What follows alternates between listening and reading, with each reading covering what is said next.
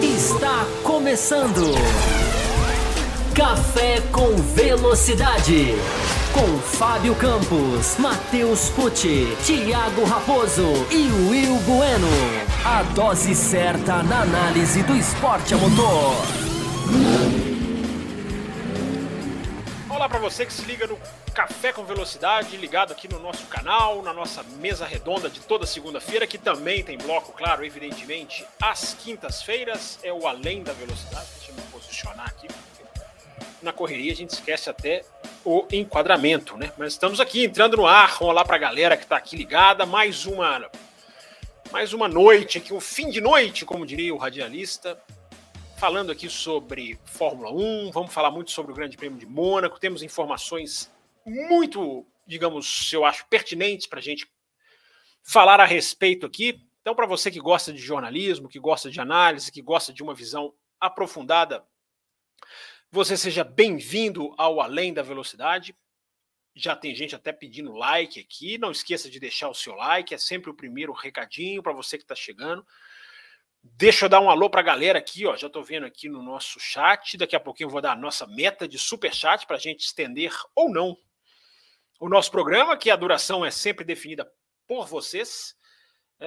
Estou uh, vendo aqui o Jonathan Rodrigues, o Leandro Fen, o Douglas Clauser, o Felipe Rocha, o Luiz Júnior, Bruno Silva, Kleber Lessa, Luiz Júnior, Marcelo Davi, Fábio Ribeiro, Xará Grande, Danilo Duarte está aqui também, Vitor Montage, ou Montage, uh, o Klaus Heiderich está aqui também, está lá no Twitter, está aqui também, Sol Maior, o Matia, Matia Bonito.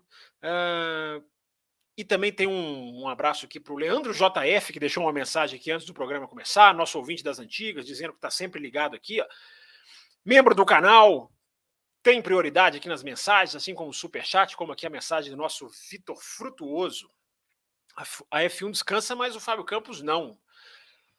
Mais ou menos, né, Vitor? Semana que vem não vai ter além da velocidade, não, cara. Semana que vem, quinta-feira é feriado, e aí vamos deixar aqui o rapaz descansar um pouquinho também, né? É, então vamos, vamos usar todos os superchats hoje para a gente fazer uma live mais uma vez legal, mais uma vez bacana.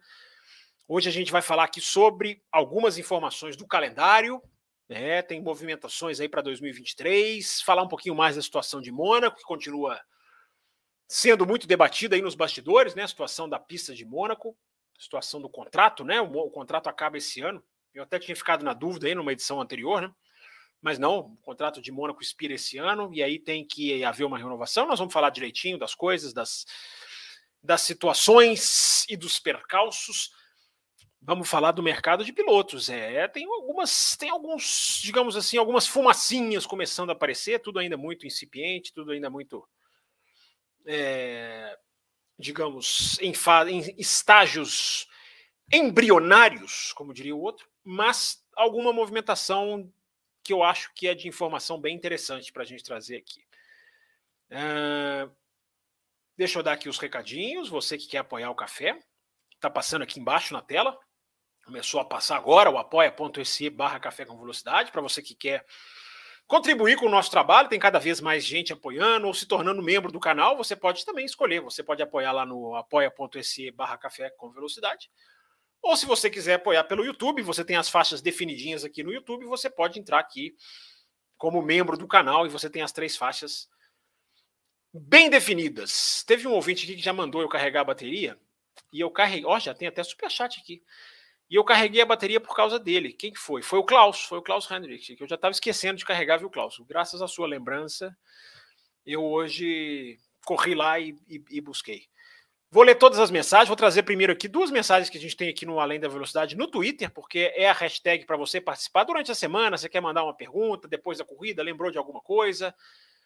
Você pode mandar a sua mensagem através da hashtag Além da Velocidade. Eu acho até que eu tenho essa, Aqui, ó. Tá aqui na tela, bonitinho, ó, para não ter dúvida. Vou até beber água enquanto vocês leem com calma e bem vagarosamente.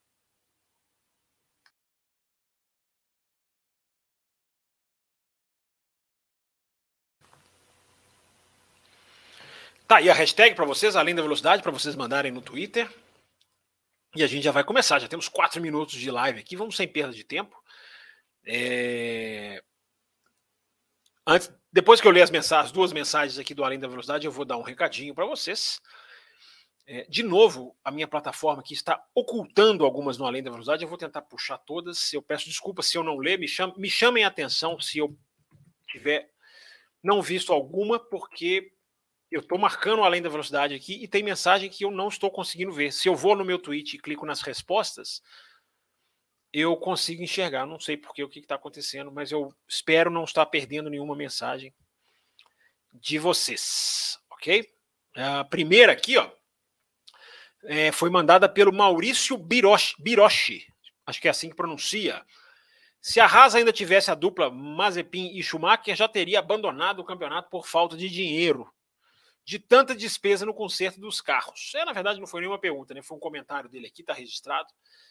É, o Mick Schumacher está batendo demais, né? O Mick Schumacher bateu nos dois treinos da Arábia Saudita, nos dois qualifies dos dois últimos anos, né? Bateu nos dois qualifies é, de Mônaco também, né? Nos últimos bateu no ano passado, não foi no qualifying, se eu não estou enganado, foi na foi no FP3, mas bateu, bateu e bateu de novo esse ano, batida forte. É, a outra mensagem aqui do Além da Velocidade é do Will Bueno, do Botequim GP. Ele veio aqui discordar daquela questão da, de punir com bandeira vermelha ou não, quem faz o quem faz a melhor volta, quem faz a volta na classificação e bate. Enfim, ele está aqui pedindo para voltar qualifying de 2000, 2003, essa, essa, sugestão maluca dele aqui, mas está registrado. Uh, e por falar em Will Bueno, deixa eu ver se eu vou conseguir fazer aqui.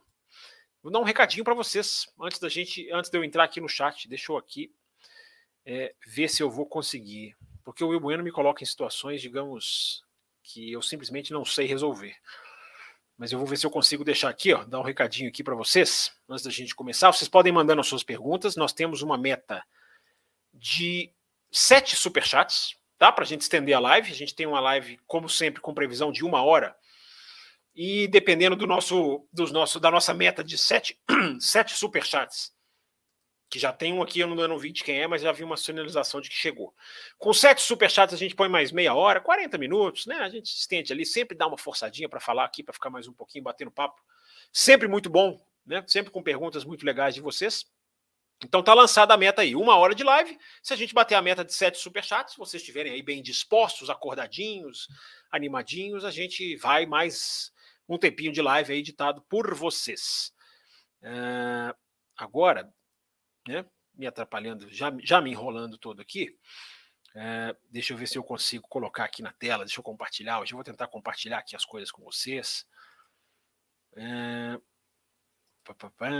aqui, ó. Vamos lá, vou colocar aqui para vocês, ó. Tem até, tem até uma dica aqui para vocês que estão ligados no Café com Velocidade. Eu estou me enrolando todo aqui, mas eu vou compartilhar a tela com vocês que gostam de Fórmula 1. Deixa eu ir explicando para vocês enquanto o meu, o meu sistema vai resolvendo acordar aqui, porque está devagar, devagar. É, vocês que gostam de Fórmula 1, vocês têm a chance de comprar. Ele tá, o Will Bueno está fazendo um, digamos assim, um, um bota fora lá na loja do Bootkin GP, que tem camisas de Fórmula 1, tem moletons, tem camisetas, é, tem muita coisa legal lá na loja do Botequim. Se vocês não conhecem aqui, ó, tô até colocando aqui na tela para vocês, ó, verem aqui as camisetas que vocês podem adquirir lá na, na loja aqui no www.botequimgp.com.br. Tem o cupom além da velocidade, se você quiser um desconto, 10% de desconto se você colocar o cupom além da velocidade. Aí você tem camisas estilizadas, não só aqui de equipes, de, uh, de pistas, de equipes antigas, ela tem do Lewis Hamilton, eu espero que esteja funcionando aí para vocês, vocês estejam conseguindo ver direitinho. A variedade de camisas que vocês podem adquirir lá na loja do Botequim GP. Tem camisa, tem moletom e tem o cupom Além da Velocidade, se você quiser ganhar 10% de desconto. Está feito aqui o anúncio. É... Vamos lá. Tem aqui as perguntas. Estão me ouvindo bem? Tá dando aqui uma falha no som aqui. Estão tá, registradas aqui as camisetas muito legais lá do Bootkin GP. Eu espero que tenha ficado legal aí para vocês, porque foi a primeira vez, não foi a última. Espero que não tenha a última. Não tenha sido a última, mas foi a primeira vez que eu compartilhei um vídeo aqui e estou apanhando aqui da plataforma. Vamos lá, vamos lá, vamos começar com as perguntas aqui. Vamos voltar aqui para as perguntas. Lembrando da nossa metinha, já chegou mais um superchat, ainda não estou vendo os autores, não, mas já já eu vou, já, já eu vou puxá-los aqui. Aliás, deixa eu priorizá-los, né? Superchat do Carlos Eduardo Ferreira. O Carlos Eduardo Ferreira, eu já defini com a sugestão de um colega aqui que ele é o patrocinador do Além da Velocidade. Ele é um patrocinador, porque ele está sempre aqui colocando, mandando superchat e ajudando a gente a bater a meta. Primeira pergunta da noite, está aqui, ó, feita a honra, porque é prioridade para o superchat. Se as equipes não querem mais uma equipe para dividir o dinheiro, a solução não seria mais um carro por equipe? Só aí seriam mais 10 vagas. É, essa é uma solução, Carlos? Isso é boa pergunta. Essa é uma solução que já foi apontada na época em que a Fórmula 1 estava perigando ficar com 18 carros, né? É, e aí a possibilidade das equipes colocarem mais um carro foi, foi aventada. É, essa possibilidade não existe por questão de custos. A Fórmula 1 tirou o carro reserva, as equipes iam com o carro reserva, tinha um carro reserva. Se você acompanha muito tempo, você, Fórmula 1 há muito tempo, você vai se lembrar. As equipes levavam um carro reserva para a pista e se um piloto batia na largada, por exemplo, tinha aquela aquela prerrogativa de se houvesse uma relargada, o cara podia largar com carro reserva. Isso aconteceu muitas vezes nos anos 90. E isso foi retirado por questão de custos. Então, é, a questão é essa: ia ficar muito caro para as equipes.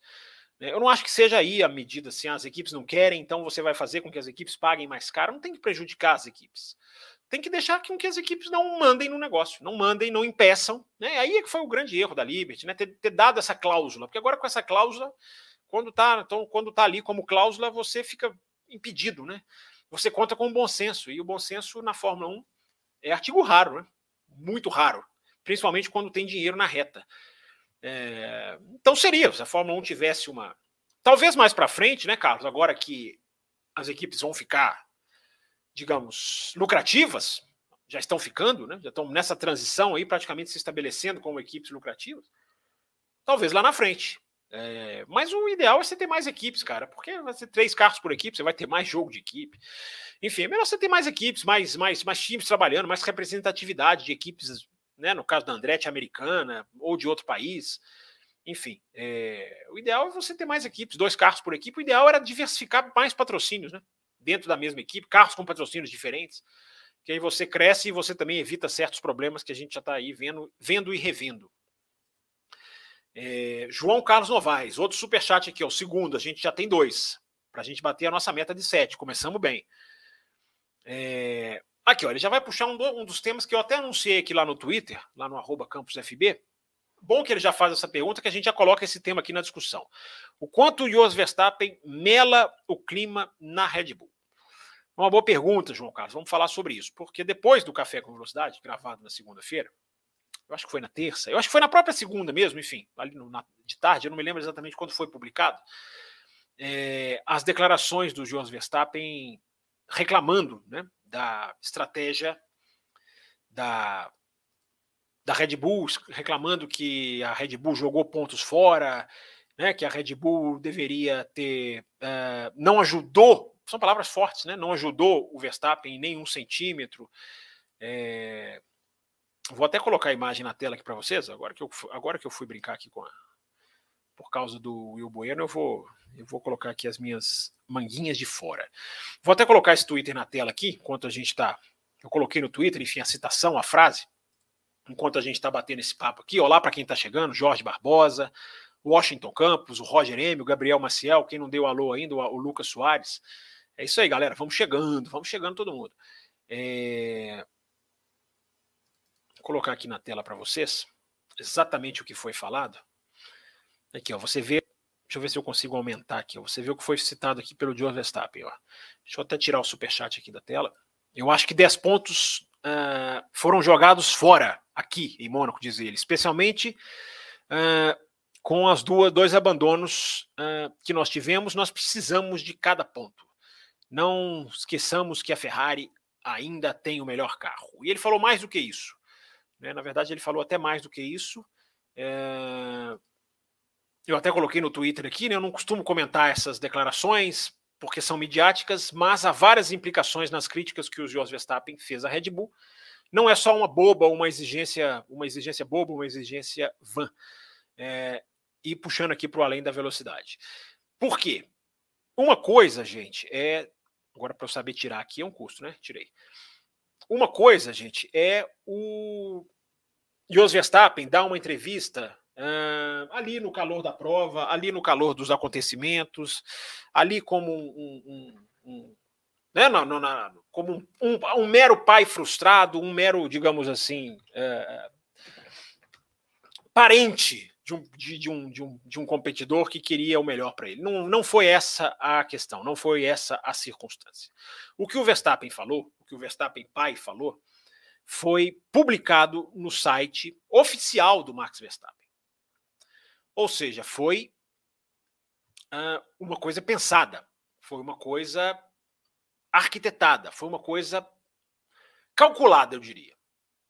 Porque foi uma coisa, primeiro que foi por escrito, né? Independente dele ter falado em alguém escrito, foi uma coisa feita para sair no site do Verstappen. É, e não foi só isso que ele falou, não. Tá? Eu coloquei aqui um pedacinho aqui de um, de um trecho na tela. Ele falou que, como líder do campeonato, o Max é, não foi ajudado no sentido de escolher a estratégia, é, que se voltou completamente a favor do, do, do Pérez. É, ele falou coisas até muito mais fortes do que essa citação que eu coloquei aqui. Isso tem um impacto, como foi a pergunta aqui do João Carlos Novaes. Isso tem um impacto, porque demonstra uma insatisfação Primeiro, uma falta de razão total, porque não houve um erro estratégico da Red Bull com o Verstappen. A Red Bull manuseou bem as estratégias. O Verstappen não estava mais rápido que o Pérez. Eu acho que a gente não precisa nem entrar muito nessa questão, porque já está bem. Ela é bem básica, né? Mas por que fazer isso? Né? Dessa maneira, colocando no site oficial do Max Verstappen. E aí, o que, que o Max Verstappen tem de participação nisso? É, Para ele falar que não, não é opinião minha, é opinião do meu pai, é muito fácil mas foi publicado no site dele, né, cara? Foi publicado ali através do canal de comunicação dele com o mundo. Né? Ele, o Max Verstappen estava muito tranquilo em Mônaco, nas entrevistas, pós-prova, na, em parabenizar o Sérgio Pérez.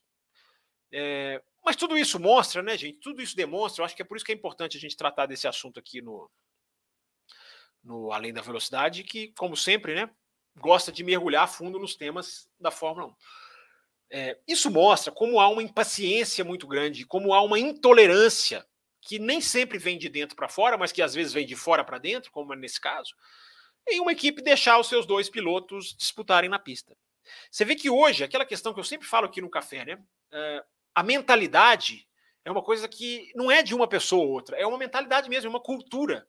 Essa, essa é até a expressão mais adequada a essa cultura de o meu piloto tem que ser favorecido, não podiam privilegiar o Pérez, apesar da matemática estar tá toda a favor, ou está toda a favor do equilíbrio, digamos assim, não está a favor do Pérez, o Max Verstappen é líder, mas as circunstâncias a gente já está, né, a gente já falou aqui no Café com Velocidade na segunda-feira, a exaustão.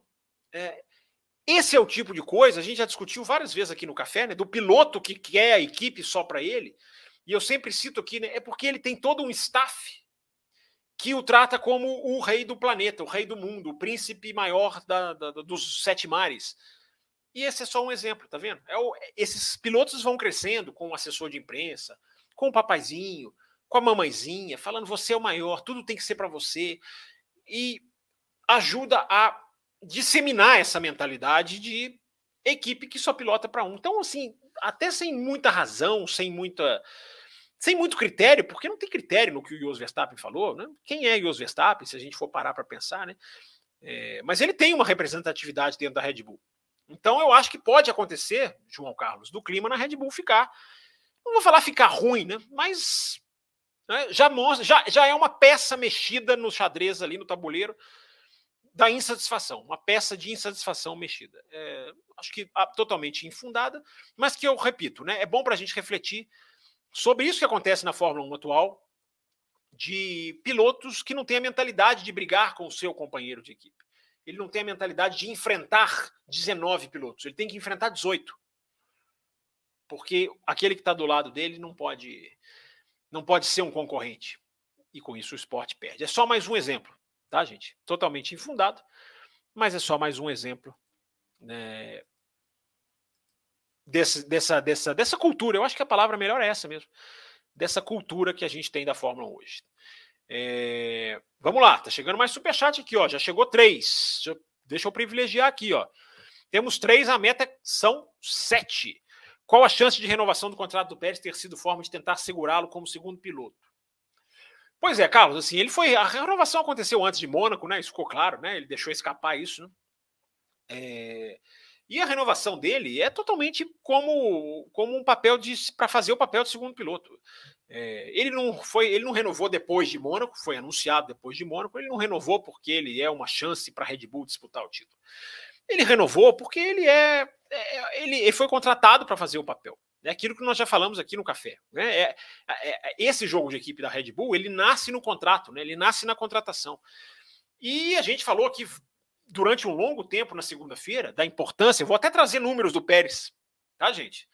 Para a gente falar também, para a gente dar uma mergulhada.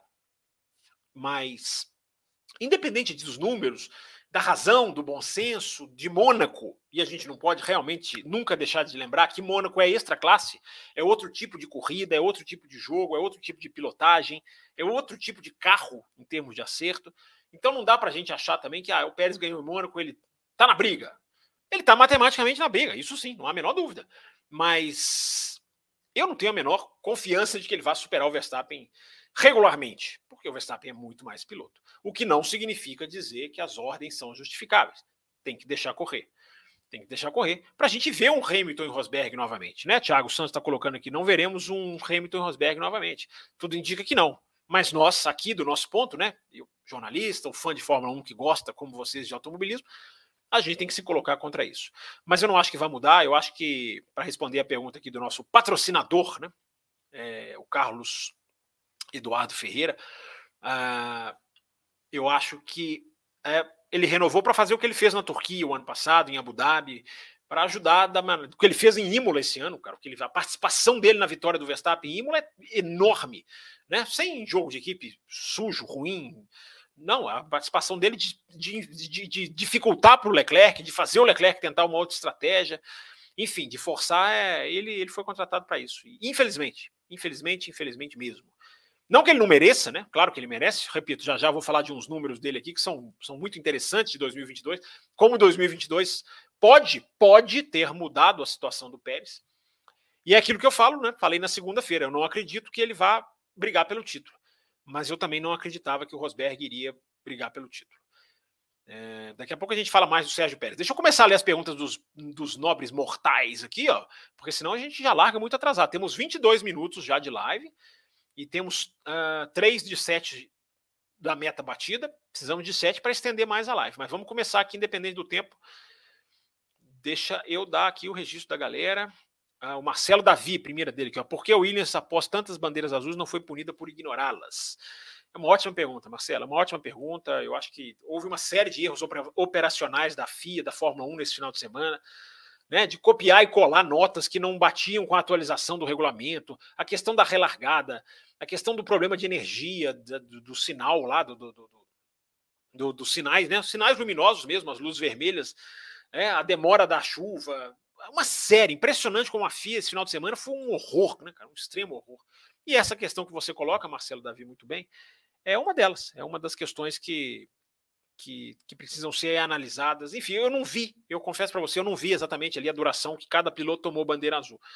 Mas, é, enfim, tem, tem, tem que ser analisado, porque se o próprio Albon disse que demorou a ceder para o Leclerc, o Latifi né, ficou na frente do Sainz, é, tem que ser, tem que ser analisado. Tem que ser analisado caso a caso, mas eu repito, a FIA esse final de semana foi uma demonstração é, de, de, de, de, erros operacionais. O Luiz Júnior brinca aqui né, a respeito dessa pergunta, né? Não é possível punir quem não está na zona de pontuação a respeito da Williams, mas ele diz aqui, né, falando sério, é bem estranho mesmo. É, tem que ver, as câmeras vão boas. Eu confesso para você que eu não vi para a gente ter a exata medida. É, o Bruno Silva Legal, Bruno. Deixando meu like e voltando amanhã para ouvir no Spotify. Bom programa. Legal. Quem está passando aqui só para deixar o like vai ouvir depois. Tudo bem, tudo bem. A gente entende. Tudo bem. Escutando, escutando é que é o importante. Aliás, tem, tem gente que já clicou lá no Valeu em segunda-feira, clicou no coraçãozinho, no Valeu demais e, e fez ali a sua contribuição para o café, mesmo ouvindo depois. Uh, que é, o que é sempre importante. Deixa eu continuar aqui. Pedro Augusto aqui, Leonardo Vieira. Ó, o Márcio Shibazaki diz aqui, comemorando o aniversário com vocês. Eu estou começando a achar que vocês estão fazendo pegadinha. Hein? Será que é seu aniversário mesmo, Márcio Shibazaki? Se for, parabéns, cara. Muitos anos de vida, muitas felicidades. Enfim, é, o Fábio Ribeiro também falou aqui da tomada, tá ligadinho na tomada aqui. Hoje nós não vamos ter esse problema. É, mais uma pergunta aqui, deixa eu ver. Gilvan Alves, Gilvan, Gil, Gilvan Alves está sempre aqui com a gente também. Alpine vai colocar o Piastri em 2023? Acha que Gasly sai da AlphaTauri no final do ano? Pois é, vamos começar então. Já vamos bater aqui, já estamos com, quase chegando na metade da live. Então já vou adiantar essa questão do mercado de pilotos, baseando aqui na boa pergunta do, do Gilvan Alves. Uh, Gilvan, não dá para dizer se eles vão colocar o Piastri em 2023. Hoje a Alpine sofre de uma dúvida que eu até não entendo entre Ocon e é, desculpa, entre Alonso e Piastri, o que eu não consigo entender. Né? Essa renovação do Ocon lá atrás, até o final de 2024, eu acho uma, uma renovação muito longa. É, acho o Ocon um bom piloto, mas não está rendendo. Não é, não, ele não é o cara que mais anda, né? Não é o cara que está andando mais na Renault. Tem mais pontos que o Alonso, mas é aquela situação que a tabela mente, né? Bem mentirosa. O Ocon tem 30 pontos e o Alonso tem 10, se eu não estou enganado, mas o Alonso é inquestionavelmente mais rápido do que o Ocon esse ano. Pode não ter sido em uma corrida ou outra, mas no, no saldo total. Então, Gilvan, a dúvida da Alpine é entre uh, Piastri e Alonso. É, eu já citei isso aqui no café várias vezes. Há uma pressão interna na Alpine, né, por causa do investimento feito no Piastri, né, de não é, de não perder o piloto, né, de não ter que negociar o piloto, de não dar lugar para o piloto e o piloto vai perdendo a mão, né, perde o embalo, um ano. Para mim, um ano fora como ele está ficando já é uma já é uma temeridade. Né? O próprio Ocon, eu acho que nunca voltou mesmo, depois que ficou é, um ano e meio fora, né? Por causa da. Teve a questão da pandemia. É, então, Gilvan, quais são as informações? Vamos lá. Deixa eu até abrir aqui direitinho para não deixar passar. As duas informações interessantes que já, já existem, tá? Que eu repito, gente, são apenas fumaças, é apenas o comecinho da, da, da, da, do, da dança das cadeiras, como gostam de dizer na Fórmula 1. Mas já há alguns contatos. E a informação que existe é de que o Ricardo, essa vocês todos já devem estar bem por dentro. O Ricardo pode não, não continuar na McLaren, mesmo tendo um contrato para 2023. Há uma chance que é real, eu diria, embora não não, não, não digamos, não é, não é, é, dado como certo, não é uma coisa certa, mas a opção de o Ricardo não renovar com a McLaren. E a informação é de que já há contatos da McLaren com a Alpine, porque aí o Piastre seria piloto da Alpine, seria o Piastre a substituir o Ricardo. Já tem informação de que é possível, mas repito, nada, não estou cravando nada, apenas pequenos sinais de fumaça porque aí a, Renault poderia manter o Alonso na Alpine, né? Alpine com Alonso e Ocon, e teria um lugar para o Piastre. Uh, uma outra informação para a gente aproveitar. Ah, tá, deixa eu responder aqui. Né? Você acha que o Gasly sai da AlphaTauri no final do ano? O Gasly é até um piloto que foi citado como piloto para a McLaren. Eu não tenho muito, muita crença de que vai acontecer, não. Mas tem gente que liga ali os dois. É, mas não tem informações de conversa, não. É, mas o Gasly é um piloto que está agora com essa coisa na, na, na, com essa questão, né? Com a renovação do Pérez. É, ele vai procurar. Eu acho que o Gasly era um nome para Renault, cara, francês, enfim, para Alpine. Mas a Alpine está com, tá com três pilotos para duas vagas. A situação do Gasly não é fácil, não. Mas eu sempre disse que o Gasly não voltaria para a Red Bull. Sempre, sempre citei aqui. Me surpreenderia muito se isso acontecesse. É, a outra informação, gente, para a gente já matar essa, essa questão aqui dos bastidores, né, do que está do que tá pegando, essa informação eu já ouvi eu já ouvi de duas fontes, é, uma diretamente e outra indiretamente. É, há uma possibilidade do Mick Schumacher ir para a Aston Martin no lugar do Sebastian Vettel. Essa possibilidade é nada mais do que isso. Até porque para essa vaga pode entrar o Alonso e pode entrar o Ricardo que, se quiserem realmente, se, se, se alavancarem negociações, são até nomes mais fortes. O Alonso, se for dispensado da Alpine por causa do Piastre, não vejo sentido. O Alonso está andando muito bem, na minha opinião.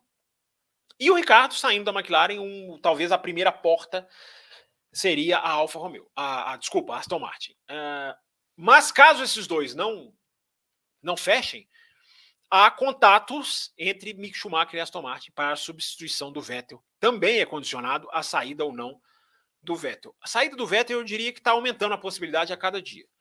Mas longe de estar certa. Estou usando essa frase muitas vezes, gente, para vocês terem aqui a, a ciência de que não é nada que esteja em negociações avançadas, em estágio avançado. São fumacinhas que é, a gente tem visto aí, que a gente tem captado aí na corrente de informações aí na Rádio Paddock. Nossa, essa é horrível, né? Rádio Paddock é horroroso. É, então, são essas duas. Sobre o Piastre, há uma possibilidade do Piastre ir para a McLaren, possibilidade, porque pode ser que a, Alpine simplesmente queira colocar ele na sua equipe, e aí o Alonso, que ganharia o bilhete azul, azul, entendeu? Azul, trocadilho, é, e o Mick Schumacher na Aston Martin. Não me perguntem se eu concordo, porque eu não concordo com o Mick Schumacher na Aston Martin, mas é um cara, é um piloto alemão, é um piloto que tem uma mídia, é um piloto que tem, enfim, um interesse ali da equipe. É, e isso mudaria o jogo para a Haas, por exemplo, né, que teria também uma, uma vaga aberta. Ok? Então, respondido aqui na pergunta do Gilvan, algumas informações aqui do mercado de pilotos. É, tem mais superchat chegando aqui? Opa, peraí, peraí, peraí. Deixa eu ver aqui onde eu tô. Aqui eu tô. 21 e 48. Peraí que tem superchat chegando aqui. Superchat tem prioridade. É, primeiro que eu estou vendo aqui, ó, tem mais de um, ó, nós já estamos chegando perto de bater a meta. Estamos chegando perto de ampliar o nosso programa, hein? Achei que hoje não iríamos. É, deixa eu só passar certinho aqui. Muita gente mandando pergunta, vou, vou, vou, vou voltar aqui nas perguntas de vocês. Mas a prioridade sempre o superchat, né? Então, prioridade para o Carlos Eduardo Ferreira, que é o, é o nosso maior financiador aqui das quintas-feiras, nosso patrocinador. Na sua opinião, o que é melhor para um campeão da Fórmula 2? Piloto de teste ou piloto principal de uma Williams, por exemplo?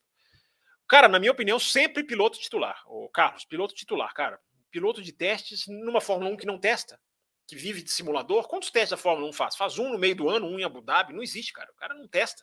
Faz esses filming days aí, né, de filmagem, que é, pode fazer isso, mas é totalmente limitado cara, quando é piloto titular, Carlos, o cara tá treinando várias coisas, cara. Tá treinando não só a tocada do carro, acerto, tá, tá treinando a, a, mentalidade de estar tá ali largando a cada final de semana, né? De estar tá ali projetando, fazendo largar. É o que eles chamam de racecraft, né? Em inglês.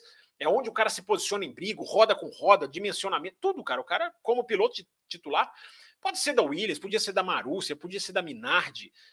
Na minha opinião, sempre piloto titular. Sempre, sempre. É, é melhor um piloto numa equipe ruim. Olha quantos pilotos a Minardi trouxe para ajudou a colocar na Fórmula 1, a estabelecer na Fórmula 1. O Mark Webber, o Alonso, o Trulli, o Fisichella, vários pilotos. Então, aí era a equipe lá de, do, da rabeira do grid. Porque você está treinando, cara. Carro ruim prepara.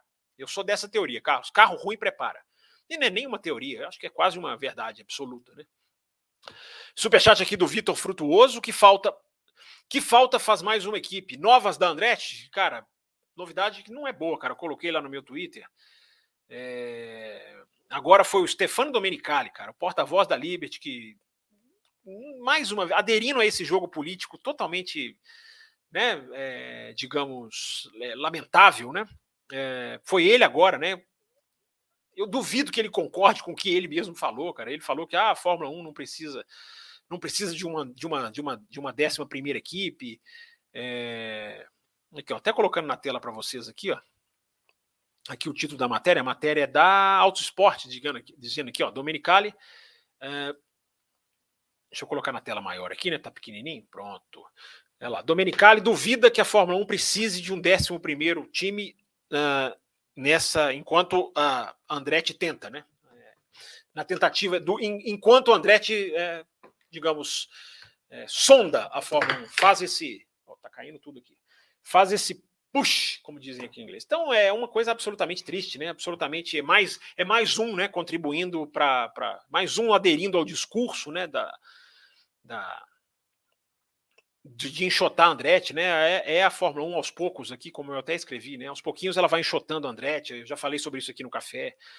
Enfim, lamentável. Então a novidade é só essa. O, o Vitor. É, e é uma pena, né? É uma pena. Continuam, continua, segue a campanha de tirar a Andretti, de deixar as coisas esfriarem, com a complacência da mídia, como eu escrevi aqui no Twitter, né? A mídia deveria estar tá fazendo barulho, fazendo matérias, propondo a discussão, perguntando para os caras toda hora. Não, não, não, tá, tá ali, ah, Andretti, ah, é, tem Andretti, né?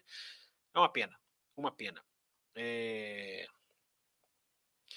Aqui o Botequim GP, olha aqui, ah, ele tem a obrigação, né, do Botequim GP fazer um superchat, poxa, né, já fizemos aqui todo o oferecimento da lojinha. Aliás, ele só tá aqui hoje para ver se eu faria o, o, oferecimento da lojinha lá do Botequim GP.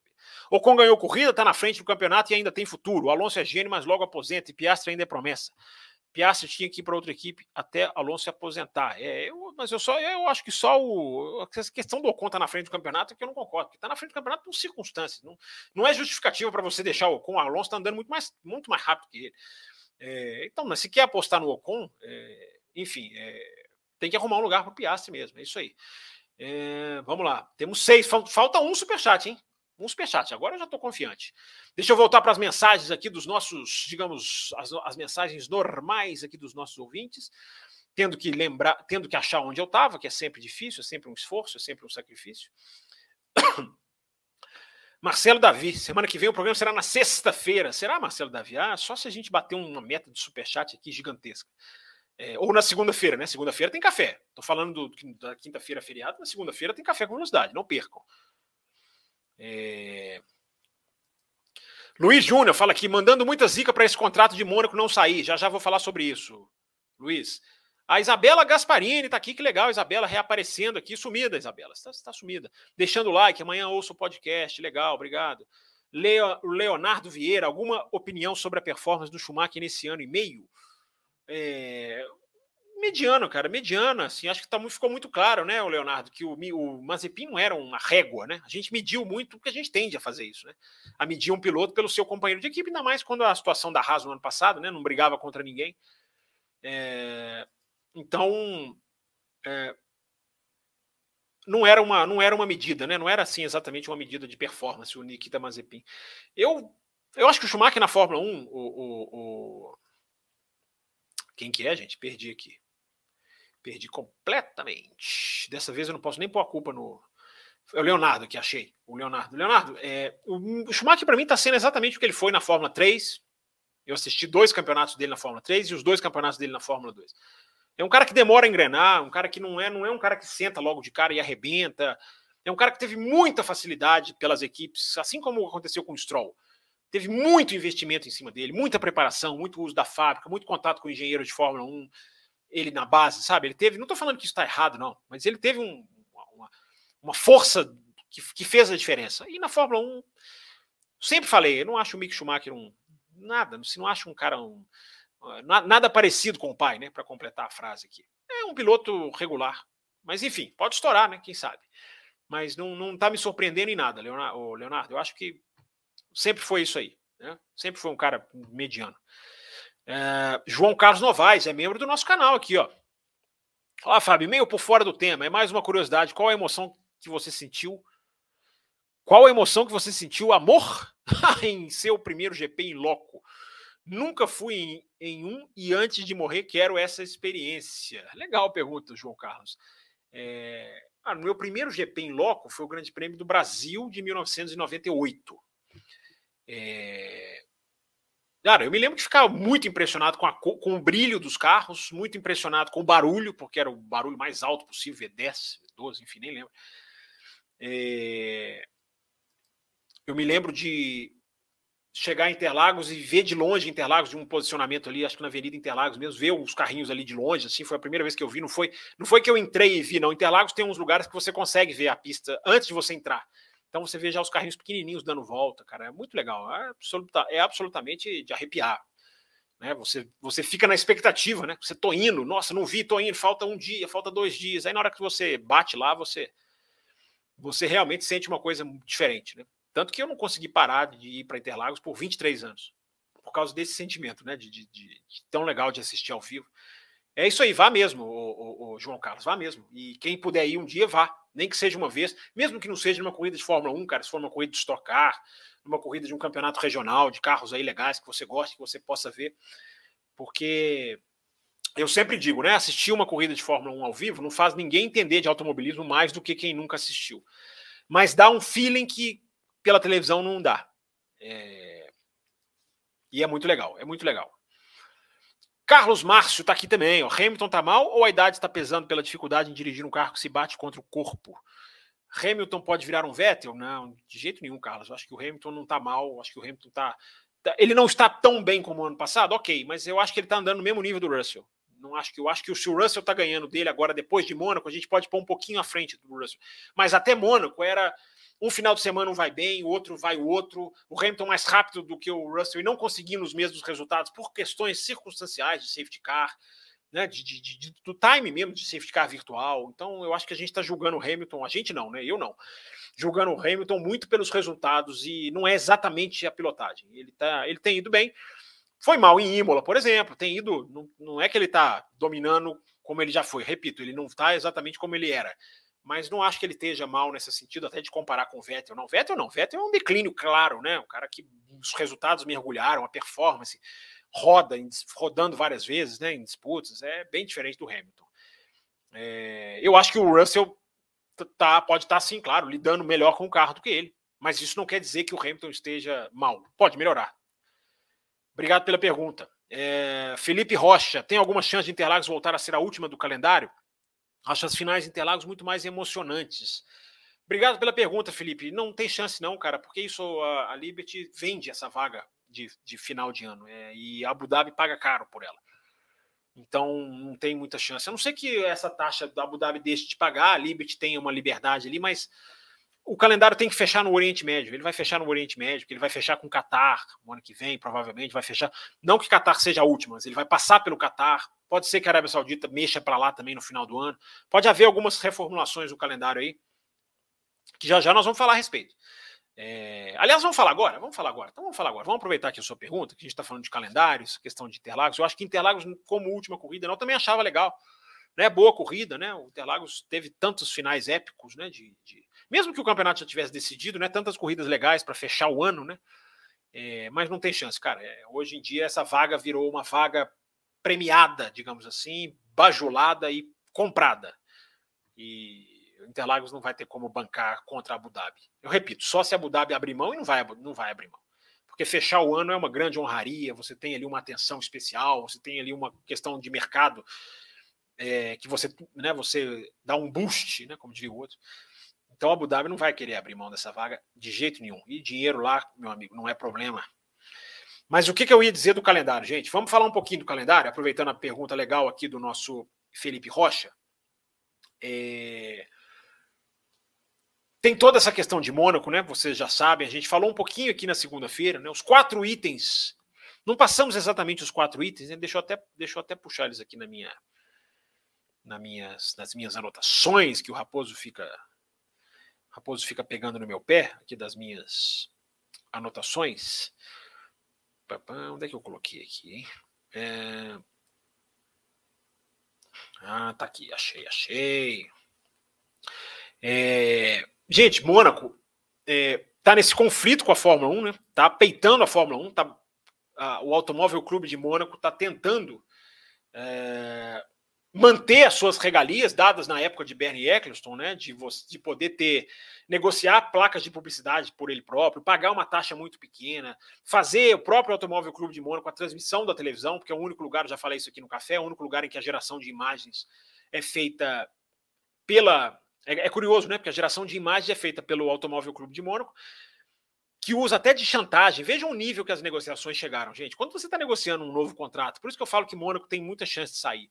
Quando você está negociando um novo contrato de parceria, você não pode utilizar, você não deve né, utilizar meios que sejam, digamos assim, é, chantageantes. E Mônaco tem feito isso com a Fórmula 1, a ponto de chegar e negociar num ponto de, olha, eu tenho que fazer a geração de imagens porque eu consigo colocar as minhas câmeras dentro de propriedades privadas que vocês não vão conseguir dentro de casas, em cima de prédio, enfim, localizações que, se eu não fizer, vocês não vão conseguir fazer. Isso é uma chantagem. Isso nada mais é do que uma chantagem. E a qualidade das imagens é muito prejudicada. A qualidade do, do, do, das brigas que se perdem. Esse final de semana perdeu-se várias brigas, né? Perdeu a briga do, do Vettel com o Ricardo, perdeu a briga do Russell com o Norris, ultrapassagens que não foram ao ar. E é curioso, né? Porque a geração de imagens é feita por Mônaco, mas a geração de rádio e de caracteres claro, é mantida pela Fórmula 1. Então você tem muito em Mônaco, assim, é um replay nada a ver e o rádio de outro, outro momento, de outro piloto, é uma câmera on-board de um com rádio de outro. Isso também acontece durante o ano, mas em Mônaco é muito maior, muito mais. A incidência, reparem nisso. Não sejam como o Will e o Raposo, reparem nas coisas. É... Então esse é um dos pontos que está pegando, né? Que a situação está pegando. É, Para vocês terem uma ideia, Mônaco teve 68 mil é, ingressos vendidos na soma do final de semana. 68 mil somando o final de semana. A gente já teve pistas, pistas que deu. A soma dos três dias deu 400 mil na Austrália, mais do que isso. Miami deu é, 200 e tantos mil. Mônaco dá 68 mil. A soma dos três dias tem um público pequeno. Então, isso para a Fórmula 1 pesa, porque para negociar uma taxa mais cara, o Automóvel Clube de Mônaco não vai querer. Então as coisas que estão pegando são essas, são assim, um traçado inadequado. A, a Liberty também tem essa a Liberty também tem essa preocupação né, de mexer no traçado. O Automóvel Clube de Mônaco não quer e não tem realmente muito o que mexer. É, verdade seja dita, você pode alargar ali uma chicane, a saída do túnel, fazer alguma coisa ali, mas mexer da maneira que mudaria o jogo não tem como fazer. É, e as informações são de que o Automóvel Clube de Mônaco, que é quem gerencia, é quem promove a corrida, não quer fazer, não tem interesse em fazer, deveria. Uh, aliás, aliás citam, citam uma arrogância enorme do Automóvel Clube de Mônaco. Assim, são os únicos promotores, segundo muitos jornalistas, que não vão a outras corridas todo promotor de um evento, em alguma hora ou outra, vai a outra corrida. Promotor, sei lá, do Grande Prêmio do Brasil, ele vai a Mônaco, ele vai aos Estados Unidos. Todos acabam, você acaba vendo, inclusive nas transmissões internacionais, promotores de outras corridas sendo. É, é, enfim, participando ali até para entender, para saber, para olha, vamos fazer isso aqui, isso aqui é interessante. Os de Mônaco nunca são vistos em lugar nenhum. Então, isso é até colocado como uma certa arrogância. Aliás, já vou dar aqui uma primeira informaçãozinha legal. Hein? Em Mônaco, informa, informação mesmo, hein, gente? Em Mônaco tinha uma delegação africana de promotores ali visitando a corrida. Né? Isso pode querer dizer alguma coisa, pode não querer dizer nada. Mas é uma, uma delegação africana de promotores de corrida. A gente sabe que a Fórmula 1 tem aí um certo, uma certa conversa com a África do Sul para voltar, sendo Kyalami ou não cogita-se a possibilidade de Kyalami voltar, e tinha um pessoal lá da África andando por Mônaco. É só essa informação. Isso eu estou só passando uma informação. Se isso vai virar alguma coisa ou não, veremos. É, mas para fechar aqui a questão de Mônaco, é, tem essa questão da direção das imagens que eu já citei, os patrocínios pela pista, só Mônaco tem o direito de negociar patrocínio de pista. É, outras outros circuitos não têm, porque a Fórmula 1 ela vende os seus patrocínios de pista e ela, ela impõe, ela coloca no, nos circuitos, nos traçados. Mônaco tem esse, esse, esse, esse, essa prerrogativa. E aí acontece a situação que aconteceu esse final de semana, de vender para a Tag Heuer, que é uma rival da Rolex, que patrocina a Fórmula 1 para o ano inteiro, que deve pagar uma quantia absurda. É, e aí Mônaco vai lá e negocia justamente com uma fabricante, uma empresa de relógios rival, isso aí gera um desconforto muito grande. A Fórmula 1 quer acabar com isso. Esse é um dos itens que tem que ser é, revistos no contrato. E a data da corrida? Para terminar, a data da corrida, a Fórmula 1 não quer que, a, que, a, que continue Mônaco no último final de semana de maio. A Fórmula 1 tem aí uma intenção de casar Miami com Montreal. E aí ficaria ali, né? Evidentemente, né? Na América do Norte. É... E essa data também incomoda a Fórmula 1. Então, gente, são essas negociações. Há uma grande chance de Mônaco ficar de fora. Porque aí a gente começa a entrar já no desenho do calendário de 2023. Por quê, gente? Por que, que Mônaco tem uma grande chance e eu acho que Mônaco está brincando, brincando com fogo? até escrevi isso lá no, lá no, lá no meu Twitter, lá no arroba campusfb, é, que está aqui na tela para quem quiser seguir lá. E tem o arroba Café Velocidade também, para quem quiser seguir o Café na melhor rede social, que não tenho a menor dúvida que não há discordâncias a esse respeito. No Twitter é o Café Velocidade e o arroba campusfb lá, o meu Twitter pessoal, que só fala de Fórmula 1. Não, não se preocupem. É... Eu coloquei lá que a Mônaco está brincando com fogo, né? Por que, que Mônaco está brincando com fogo? Porque a gente tem 22 corridas em 2022. Não temos? Com o cancelamento da Rússia, temos 22 em, temos 22 em 22. Facinho de lembrar. O limite é de 24. Esse limite pode ser estendido, deve ser um dia, mas no momento, por regulamento, não pode ter mais do que 24 corridas. E o que que isso gera? O que que isso acarreta? Uh, alguma pista vai ter que sair. Por quê? Se nós temos 22 esse ano e o ano que vem a China volta, o Qatar entra e Las Vegas entra, daria 25. Alguém vai ter que sair. Pode ser Mônaco, pode ser a França, pode ser Barcelona, pode ser Spa que também não tem contrato. Qual é o desenho que vai se fazendo Pode até Zandvoort pode sair, viu, gente? Acabou de chegar, mas pode sair. É...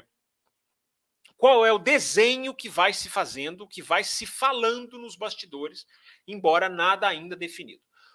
Um revezamento, a FIA quer colocar, a FIA, desculpa, a Liberty quer revezar grandes prêmios. Ela vê essa a solução. Então, Mônaco pode entrar no revezamento. Com a França, teríamos um ano Paul Ricard, um ano Mônaco. Esse revezamento tem chance, eu diria, até maiores do que outros de ocorrer.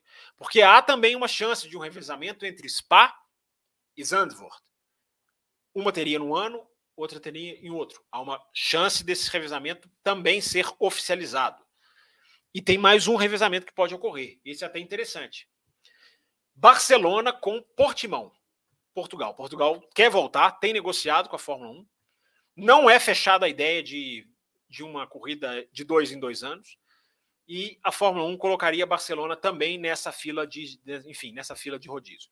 Então, essa informação, gente, é, é interessante, repito, é uma informação do que está se correndo nos bastidores, não é uma informação, como eu falei aqui do Qatar, como eu falei aqui de Las Vegas, que estava só caminhando para ser anunciado. Não é. Mas está sendo desenhado no calendário revezamento entre França e Mônaco, entre Spa e Zandvoort e entre Barcelona e Portimão. São essas as informações do calendário que eu passo para vocês de 2023 com Mônaco, repito, a perigo. Porque não é só a taxa pequena, é tudo aquilo que eu falei. A data é patrocínio, é patrocínio de pista, né? É merchandising de pista, é traçado inadequado, é direção de imagens, tem vários problemas. Então a chance é real. É, acho que vão chegar num acordo. Porque eu já falei aqui no café. Mônaco, eu acho que precisa mais da Fórmula 1 hoje do que a Fórmula 1 de Mônaco. Porque a grande, o grande, a grande sacada de Mônaco, que era fechar contratos, seduzir interessados, hoje é feita em Miami, hoje é feita em Singapura também muito. E vai ser feita em Las Vegas a exaustão, não, não tenham dúvida disso. Ok, pessoal, vamos continuar? Temos superchat aqui de meta batida ou não? Ou não batemos ainda? Ah, deixa eu ver aqui. Temos, temos sim, temos meta batida, temos meta batida, porque eu já ia, eu já ia começar a me despedir aqui. 51 minutos de live. É, tem um superchat aqui do nosso patrocinador, Carlos Eduardo Ferreira. GP, GP, Brasil ao vivo é simplesmente indescritível, é muito legal mesmo. Interlagos é uma pista amplamente atraente né, para quem vai para arquibancada. E o Shermisson mandou aqui também o seu superchat. Obrigado, Shermisson. Você acha que Max e Hamilton são mais comportados fora das pistas, mais focados, e isso ainda faz diferença hoje em dia?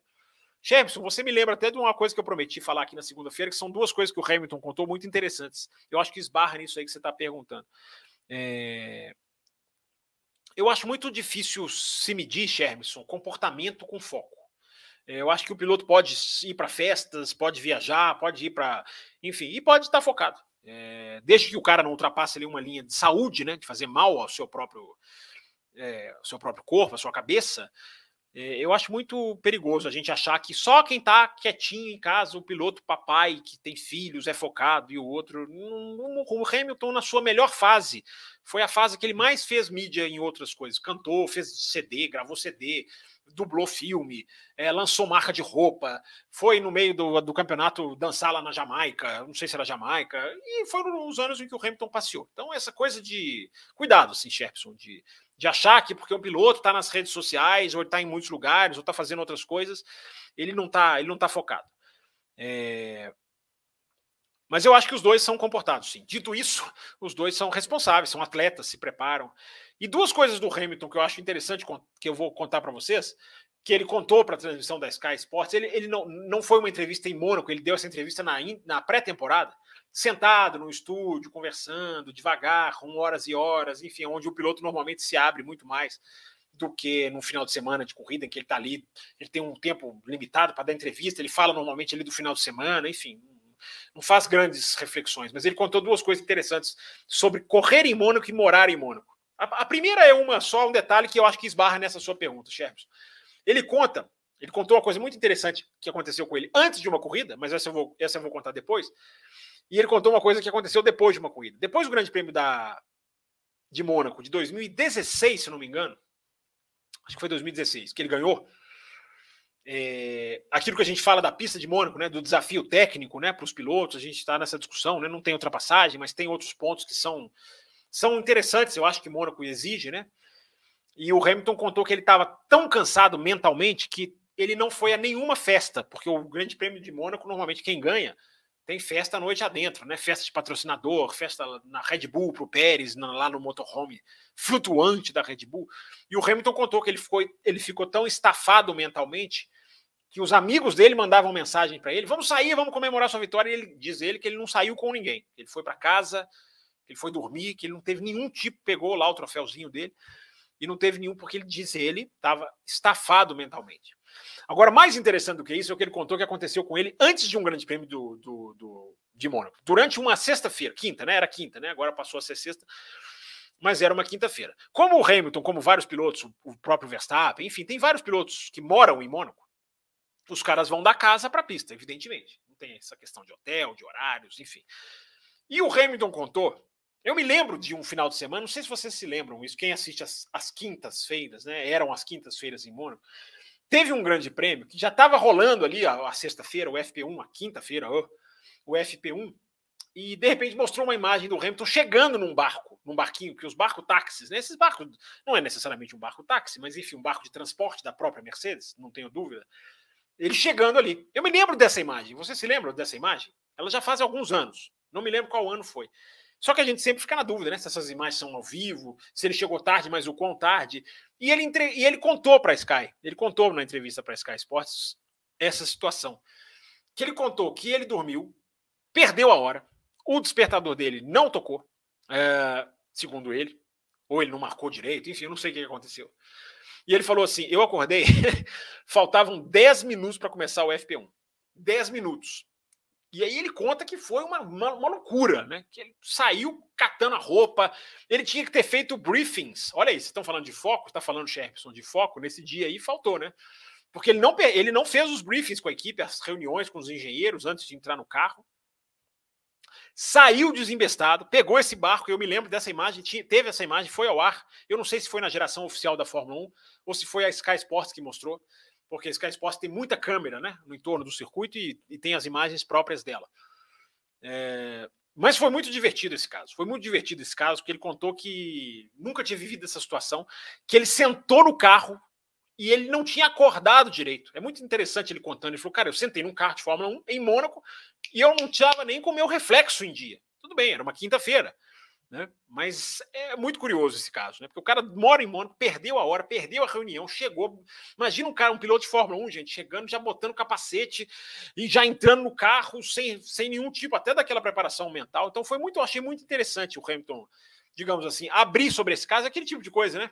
Os pilotos vão abrindo depois de alguns anos, né? Eu me lembro que não, não, não houve nem muito estardalhaço nessa corrida. Eu não lembro quando foi essa corrida. Se algum de vocês lembrar, é, ou souber, enfim, ou tiver assistido a transmissão da Sky Sports e, e se lembre aí do, do, do, qual foi a corrida, é, eu me lembro da imagem dele chegando de barco, né? Mas é muito curiosa essa situação, né? Um cara perdeu a hora de um treino e acordou faltando, imagina o desespero, né, gente? O cara acordar faltando 10 minutos. É, mas foi um ano que ele foi campeão, enfim. Ficou tudo legal.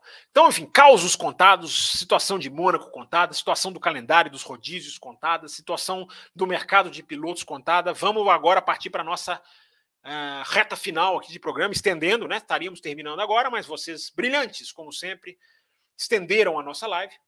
É, e eu, como sempre, vou me mexendo aqui durante a gravação e vou perdendo aqui o meu, digamos aqui, o meu enquadramento aqui. É, mas vamos lá, vamos continuar. Só eu, basta eu achar onde eu parei, que é mais difícil do que qualquer coisa.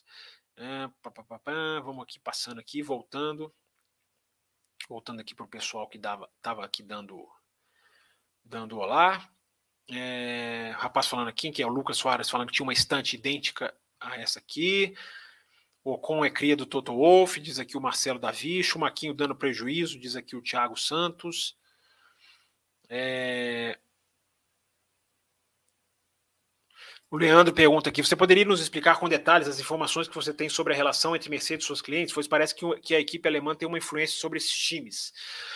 É difícil, Leandro, sabe? É assim, porque tem contratos que você fornece motor e patrocina a equipe, aparece a sua logomarca, tem contrato que você coloca o piloto na equipe, como o da Williams, né? Tem uma influência ali na escalação. Pode colocar ou não, né? É... Influência tem, cara. Influência tem nos bastidores, tem. É, essas coisas assim são muito difíceis da gente precisar, mas a gente vê, né? O jogo sendo jogado, a gente vê como essas equipes vão influenciando decisões de, das, das suas clientes, né? Suas clientes vão votando de acordo com. votando em reuniões de acordo com o que a equipe mãe, digamos assim, quer.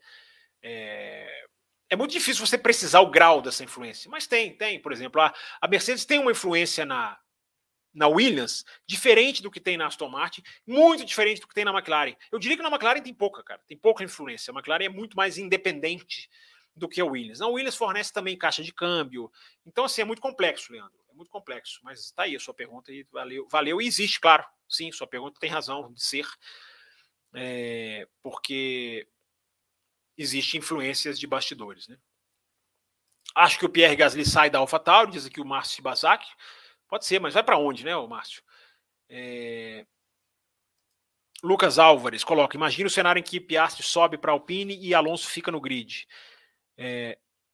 Ou quem vem, ou que vem um piloto da Indy para a McLaren. As contas não batem para Ricardo e Gasly saírem de suas equipes. É verdade, Lucas. Vai faltar cockpit. Alguém pode. O Vettel, né? Saindo aí, ele vai abrir uma. O Ricardo pode não ter nenhum destino, pode sair da Fórmula 1. Tudo pode acontecer sim, é isso mesmo. Essa dança das cadeiras com o Piastre entrando, né? Se o Piastre entrar e o Vettel sair, teoricamente tem vaga para todo mundo, né? Mas e aí, não vai entrar nenhum, nenhum outro piloto da Fórmula 2? Não vai, né? A Fórmula 2 vai virando uma coisa decorativa, como esses carrinhos aqui atrás, aqui. virando peças decorativas de cenário, o que é absolutamente lamentável. Mas é isso aí, é isso aí, o, o Lucas. É, é, pode sobrar sim para alguém. O Leandro Fen aqui. Ah, já coloquei essa pergunta dele aqui. Estou me enrolando todo. É, se Gasly sair, diz aqui o Afonso Roque Cadete, se, se Gasly sair, é possível que a AlphaTauri contrate um piloto experiente. Ah, não, ele pergunta, né? É possível que ela contrate um experiente? Eu acho que não, Afonso. Ela vai trazer os meninos da Fórmula 2. Apesar de não ter nenhum talento, cara, a, Fórmula, a, a Red Bull tem cinco pilotos na Fórmula 2, cara. Mais dois na Fórmula 3. Você tá até colocando aqui, né? Nem Vips nem Lawson parecem preparados. Vê a possibilidade de Drogovic assumir o lugar? Não, não vai. Não vão colocar um cara que não é do programa de desenvolvimento, Afonso. Não tem a menor chance. Vai, vai ser um dos cinco mesmo, despreparados ou não, vão ser um dos cinco que vão que vão que vão entrar. É, se né, abrir a vaga na AlphaTauri. Não tenha dúvida disso, não, cara. É, porque a Toro Rosso existe para isso, cara. A AlphaTauri agora, né? Ela existe para isso, Afonso. Ela existe para isso, cara. É muito, muito, muito, muito difícil colocar com cinco pilotos na Fórmula 2, muito difícil, muito difícil pegar um Drogovic, por exemplo.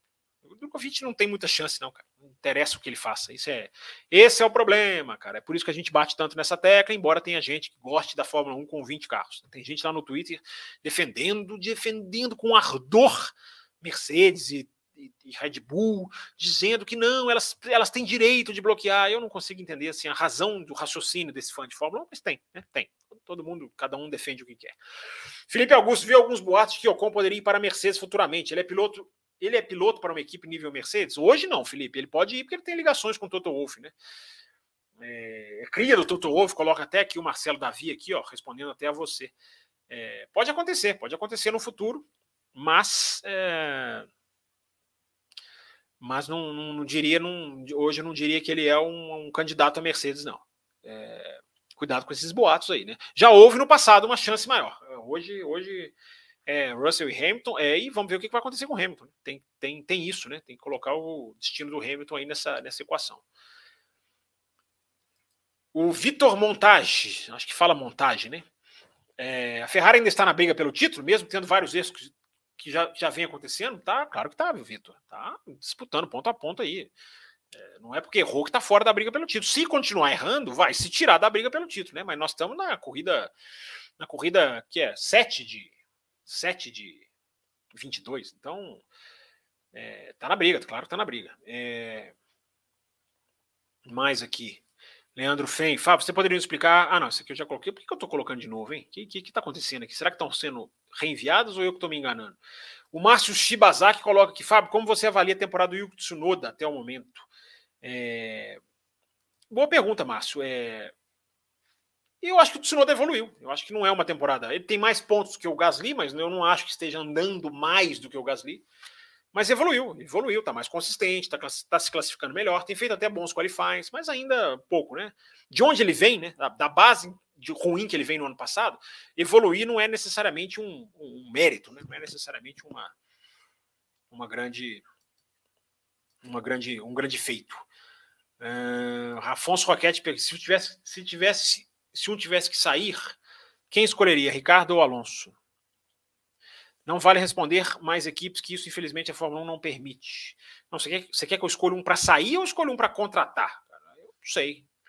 É, eu acho que Alonso hoje está andando mais do que o Ricardo. Se eu tivesse que contratar um, eu contrataria o Alonso. Entre Alonso e Ricardo, hoje eu contrataria o Alonso. Apesar da idade do Ricardo ser mais, digamos assim, promissora para o futuro. Né? É... Klaus está aqui, está trabalhando e ouvindo o programa. O Lucas Soares, curiosidade. Ah, negócio da estante aqui. O Gabriel Maciel está falando aqui também. Acho que estão fazendo muito alvoroço referente a Pérez e Verstappen. Em, em, qualificação, ele até está perto, mas em ritmo de corrida esteve bem abaixo do Verstappen em todas as corridas. Todas não, né, o Gabriel? Entendo o que você está dizendo, mas todas não. É, na Espanha eles foram muito próximos e em Mônaco o Pérez estava mais rápido que o Verstappen, né? Mas é, na maioria, sim, na maioria, falando na maioria, eu tendo a, eu tendo a concordar com você. É, vamos continuar aqui, vamos lá, já, já, já acelerando o ritmo aqui. É, o Washington Campos chegando aqui, o Jorge Barbosa, Rodrigo mandando aqui um alô. O Felipe Rocha coloca aqui, né? O Pérez, o Horner falou que o, o Pérez está livre para disputar o campeonato. Falou mesmo. Mas eu não boto a mão no fogo, não, viu, cara? Falar para a imprensa é uma coisa, na hora do vamos ver, ah, não, porque a estratégia da equipe, ah, porque hoje o pneu, não, porque o sol, porque o motor estava superaquecendo, essas coisas bem convenientes, né? Mas ele falou mesmo. É... Fábio Luiz está aqui, ó. Boa noite, Xará. Like já foi dado. Vocês já deram like de vocês, pessoal? Temos 197 aqui na nossa audiência simultânea. Números bem legais. E eu não tô, hoje eu não estou conseguindo ver o número de likes aqui, não. É...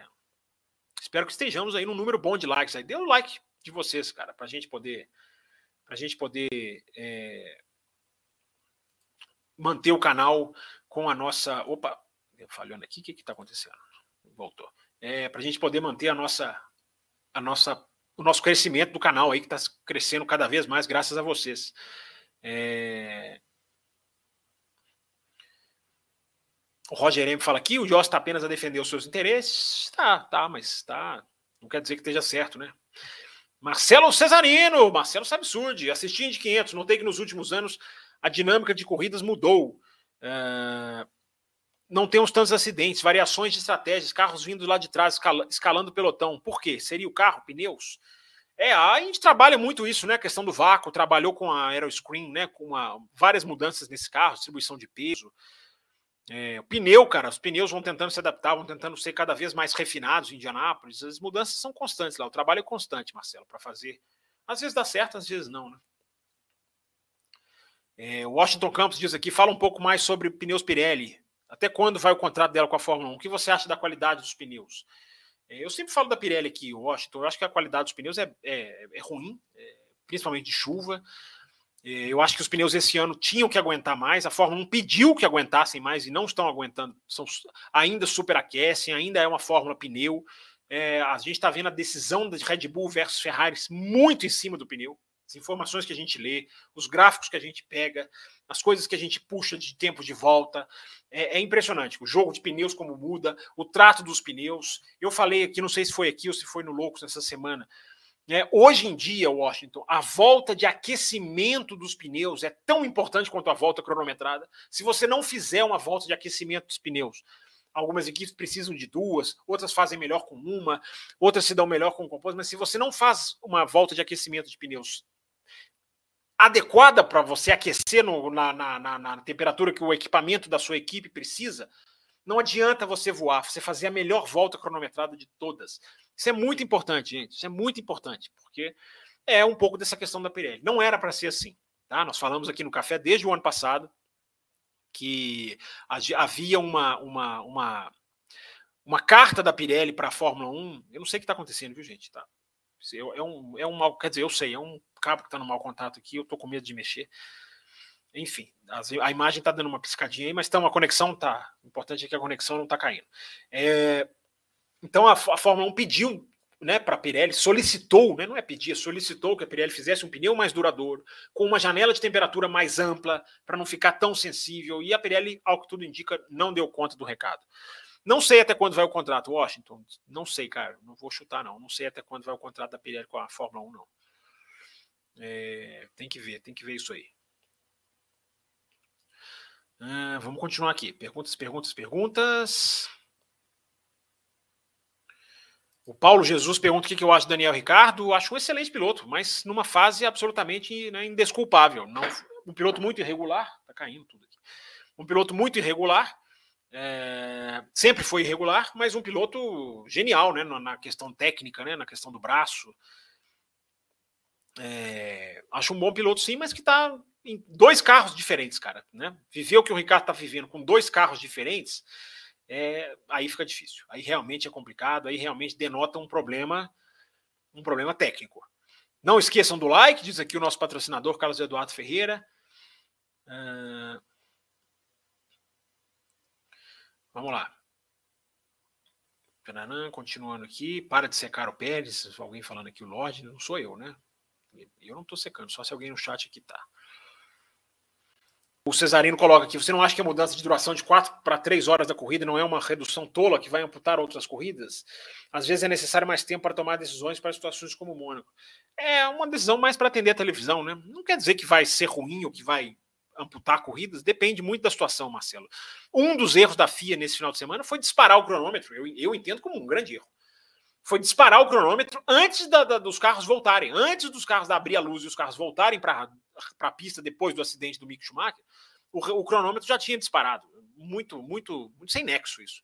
Entendeu? Tem que ser operacionalmente bem feito, Marcelo. Mas você quer quatro horas, né? Você gosta de passar o domingão ali, aquela corrida que para, fica até de noite. Você gosta disso, eu sei disso. É, vamos lá, mais perguntas aqui. O Paulo Jesus. Fábio Campos, a Indy 500 tendo o Ericsson como vencedor, com todo respeito a Tony Canaan em três, não mostra a Indy tecnicamente fraca? Ah, em terceiro, né? Que você quis dizer aqui. Onde estão os outros pilotos? Não, eu não acho que mostra uma Indy tecnicamente fraca, não, Paulo. Eu acho que mostra que o jogo, o jogo da Indy é diferente do jogo da Fórmula 1. Ah, jogar o jogo na Indy é diferente. É, a Indianápolis não tem nada a ver com a Fórmula 1. Nada. 500 mil Indianápolis tem quatro rodas o carro, vai, para não falar que não tem nada. Então o cara pode ganhar Indianápolis com mérito, como né, tudo indica, ganhou o Ericsson, não via corrida, mas enfim.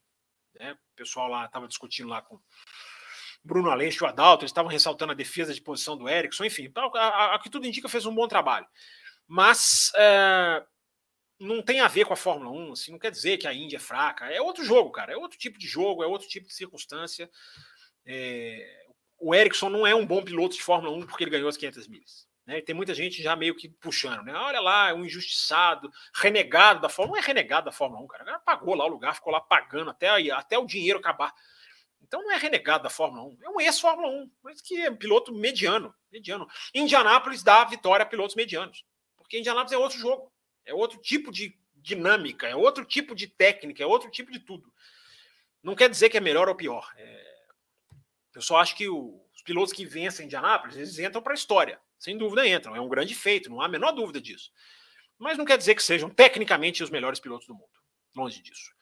É, e nem os piores. Você está falando aqui que a, que a Índia é tecnicamente fraca, eu acho que não. A Índia é outro jogo, cara. É outro jogo. Claro que ela não é forte como a Fórmula 1. Evidentemente, os pilotos de Fórmula 1 são melhores, na sua maioria. Né? Mas é, não, não quer dizer que ah, o Ericsson ganhou, todo mundo que perdeu a corrida é ruim. Não. Tem o Dixon lá, ótimos pilotos lá, o New Garden, o Herta. Entendeu? Larissa Nobre está aqui, ó. Gosto muito do Pérez, mas o Max é o cara a ser batido. Isso é bem difícil. E atualmente, em 2022, o único que está disputando lado a lado com ele é o Leclerc. É... Eu acho que o Pérez está nos calcanhares, Larissa. Eu acho que eu concordo, sim, com a ideia do seu, do seu, da sua mensagem, né? Eu, repito, falei isso até no Twitter hoje. É, Mônaco é Mônaco, né, cara? Mônaco é Mônaco. Não podemos achar que, que, que o Pérez, porque ganhou o Mônaco, é um outro piloto. Agora, a soma dos resultados do Pérez Vamos lá, deixa eu mostrar para vocês aqui. Vai. Vou colocar na tela aqui mais um tweet meu. Mais, um, uma, mais uma informaçãozinha legal aqui. Enquanto eu vou pegar aqui um, né, um fio que caiu aqui. É... Tem aqui, ó. Olha só os números do Pérez como são fortes, Larissa e ouvintes. É... Eu coloquei aqui, coloquei no meu Twitter um levantamento que eu fiz. Eu gosto muito de fazer esses levantamentos. Deixa eu colocar aqui na tela inteira. É, a curiosidade nos pontos do Pérez contra o Leclerc. Larissa está falando aí de Pérez e Leclerc serem, serem, digamos, eh, estarem diferentes na briga com o Verstappen. Não tão diferentes assim, não. Vejam por quê. Curiosidade dos pontos Leclerc e Verstappen. É, se a gente tirar o Grande Prêmio do Bahrein, claro que é só um recorte, né, gente? Eu sempre lembro que recortes são recortes. Se a gente tirar o Grande Prêmio do Bahrein e se a gente tirar o Grande Prêmio da Arábia Saudita, Bahrein, o Pérez quebrou faltando duas voltas, eu até coloquei aqui. E a Arábia Saudita, o Pérez, onde eu acho até que ele foi mal depois da, do safety car, mas ele foi pole e era líder até a entrada do safety car. Se a gente tirar Bahrein e Arábia Saudita, olha aqui, gente, a pontuação. Tá aqui na tela para vocês, ó. O Pérez tem 98 pontos contra 71 do Leclerc. Leclerc também teve problemas, eu coloco aqui no Twitter. Mas ele estaria ponto a ponto mesmo com os 25 da Espanha. Mesmo se você botar aqui o Leclerc com mais 25, é, 71 com 25 vai dar 96. O Pérez, se o Leclerc ganhasse, ele marcaria 3 pontos a menos. Ele estaria aqui com 95. Enfim, estaria pau a pau. Então, gente, olha que impressionante esses números. Impressionante esses números. E outro, outro, outra questão que eu até coloquei no Twitter. É, Peraí, gente, pausa, pausa para água.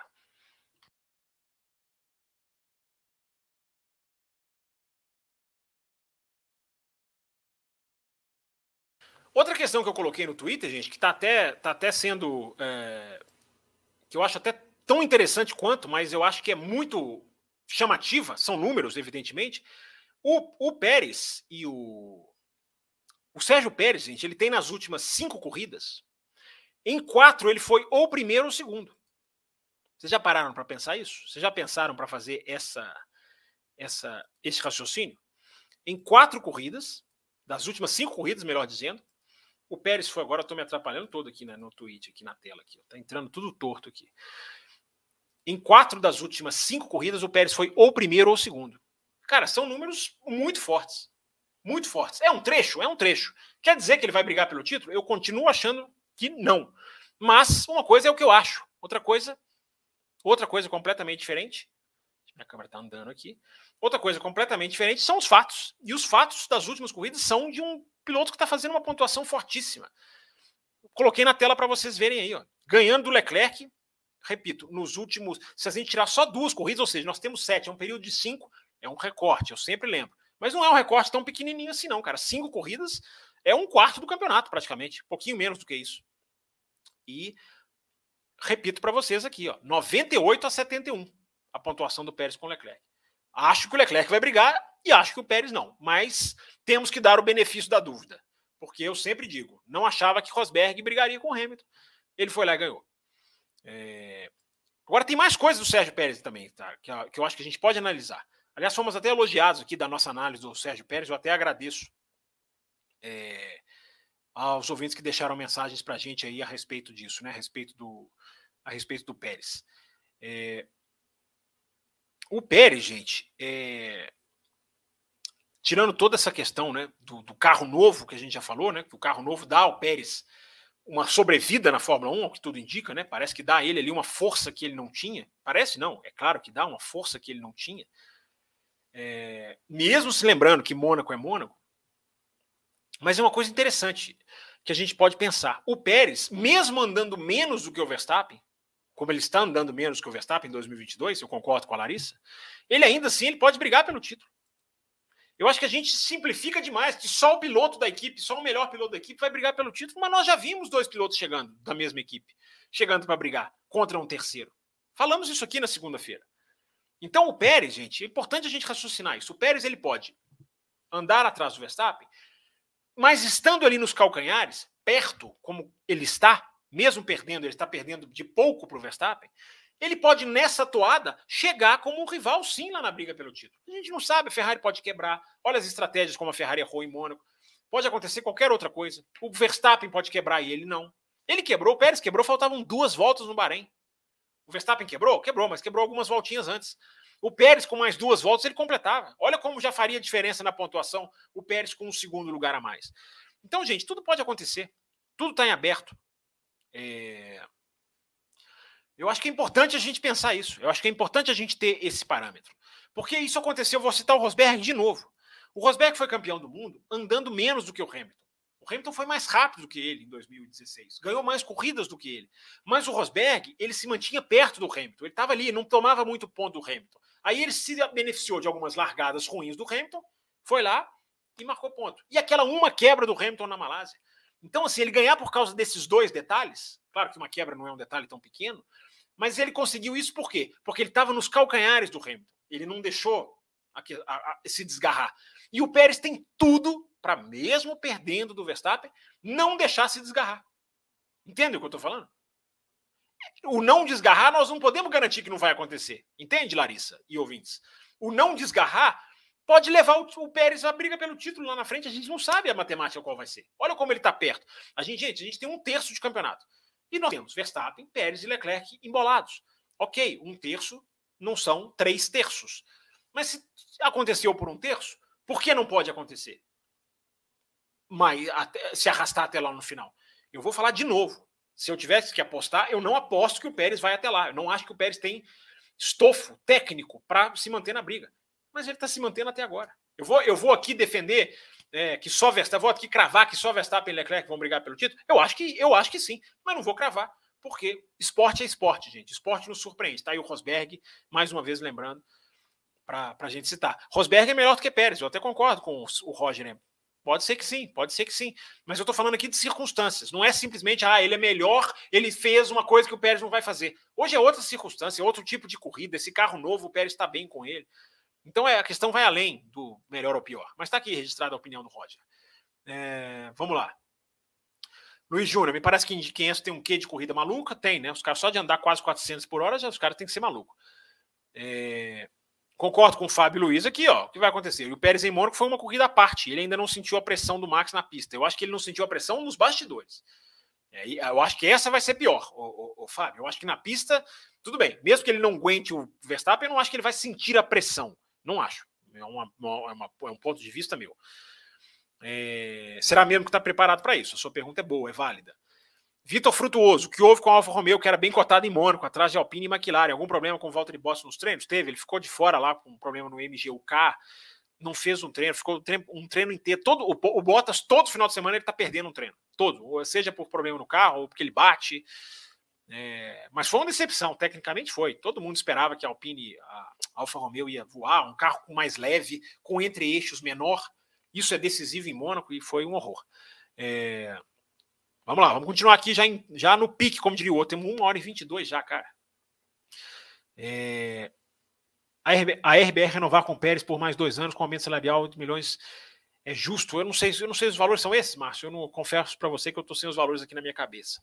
Eu acho que é justo renovar com o Pérez e é justo dar mais, pagar mais para ele, sim. Ele está fazendo um bom trabalho. É, não acho, não acho injusto, não. Acho injusto contratar o cara para ser segundo piloto. Isso aí independente, isso independe dos valores. Thiago Santos, Piastri tem que entrar na Fórmula 1 em 2023. Concordo com você, Thiago. Um abraço de Portugal, diz aqui o Talheiro. Vamos, Má. Quem é Má? É o Max? Não. É... Também não entendi a renovação do Com, Piastri, não, Piastri Alpine 2023, Alonso na McLaren, ah, acho que Alonso não volta para a McLaren, não. Pode acontecer, Roger, pode acontecer, enfim. O Márcio Shibazaki fala que estou completando 44 anos. É isso aí, parabéns, Márcio. De novo, reforço, reforço os meus parabéns a você. O que acha no De Vries na Williams no lugar do Latifi ano que vem? Acho excelente. Ah, válido, saudável, esportivo, justo, merecido, acho tudo isso. Ricardo sai mesmo em 2023? Tá, tá, tá muito forte, o Thiago. Tem contrato, mas tá, tá muito forte a chance dele sair. Não tá nada cravado ainda, sempre lembrando. Uma coisa é a informação que tem a possibilidade, já, tá para acontecer. A outra é a informação de com coisas que estão começando a serem discutidas. Isso é importante deixar claro. Existe o risco de a Haas ficar sem orçamento para continuar a temporada, caso outro acidente aconteça? Eu acho que se acontecerem vários, pode prejudicar muito a equipe, João, mas não é um, dois, três acidentes que vão, além dos que já aconteceram, né, vai, vai comendo o dinheiro do desenvolvimento do carro. Né? O que seria uma peça feita para no túnel de vento pra, ou no forno, né, para ser implementada como uma nova peça, tem que ser uma peça substituta. Né? Pode, pode prejudicar muito o, o desenvolvimento. Agora, não conseguir completar a temporada, aí eu já acho Acho que seria muito, teria que ter muito acidente, na minha opinião.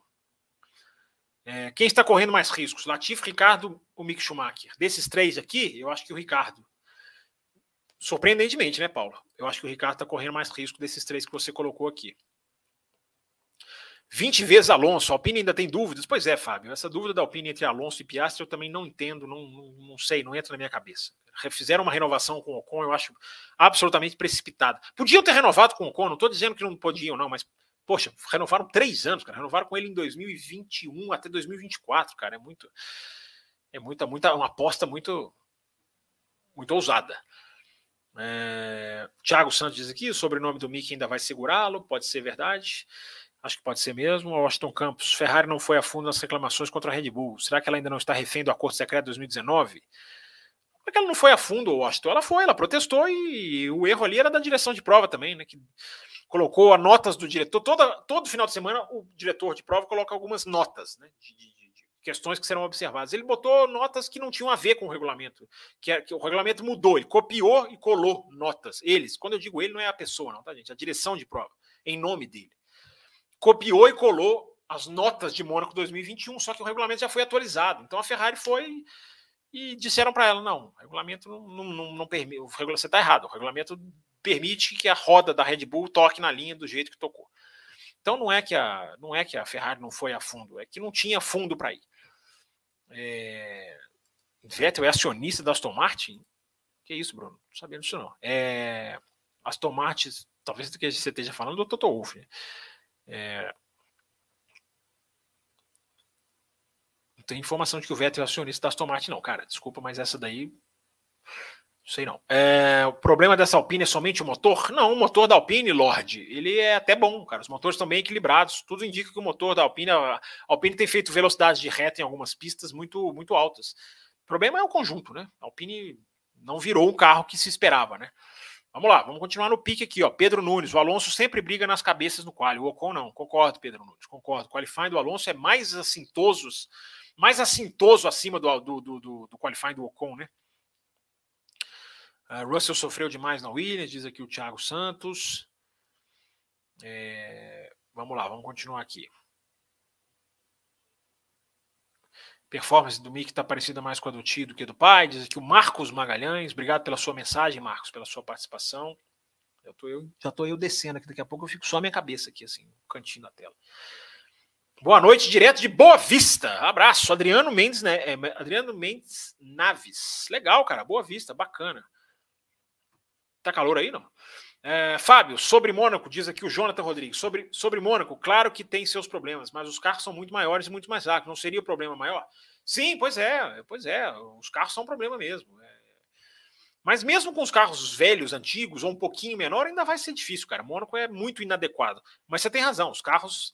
Os carros complicaram tudo, né? Os carros ficaram maiores, mais pesados. A pista de Mônaco, eu já falei isso, né? A pista de Mônaco efetivamente diminuiu do ano passado para esse, na prática, não na metragem pura e simples, não literalmente, mas na prática diminuiu.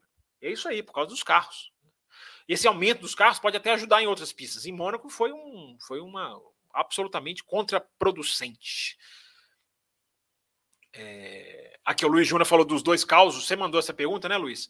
Eu já respondi, tá? Já contei os dois causos. Um é um rapidinho, o outro foi um caso mais interessante, né? Dele perder a hora. Já contei. Para quem não ouviu, chegou agora. É só voltar um pouquinho aqui na live. Duas curiosidades muito interessantes né, do Hamilton em Mônaco, eu achei. Leandro Essício. É assim que fala, Leandro? É, com a possível saída do Gasly da AlphaTauri, abriria-se uma vaga na academia da Red Bull. Quem herdaria essa vaga? Eu acho que seria o Lawson ou o Vips. É, o Vips já testou, enfim. É, sei o que a Red Bull achou do teste dele. Eu acho que seria entre. Não fugiria de Lawson ou Vips. Obrigado, Leandro, pela sua pergunta aí. Seja bem-vindo aí à nossa live ao nosso Além da Velocidade. Uma hora e 28, hein, gente? Correria, correria, correria. Vou, vou ler as perguntas que foram mandadas até, é, até pouco depois das 23, tá, gente? Porque senão não vai dar tempo. Então pode ser que eu não consiga responder todas. Venâncio Delgado. Ricardo, será que ele vai continuar na McLaren? Pois é, difícil. É, o Fábio Ribeiro até fala aqui, ó, tem o, tem o Patrício Ward, será que ele tem chance de vir para a McLaren?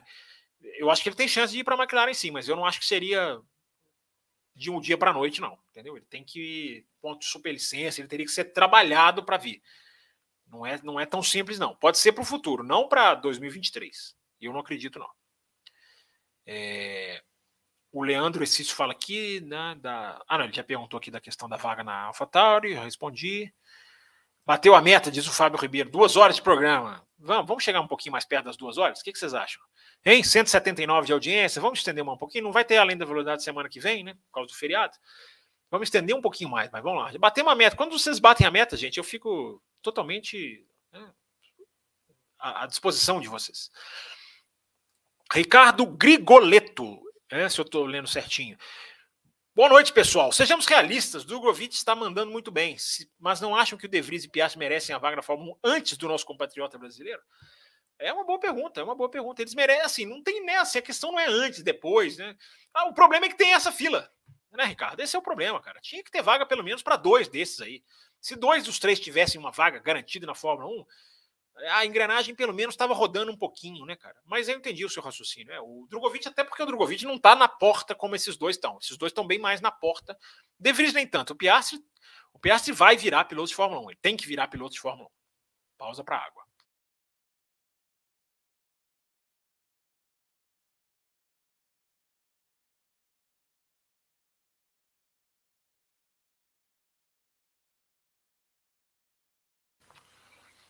Vamos lá, gente.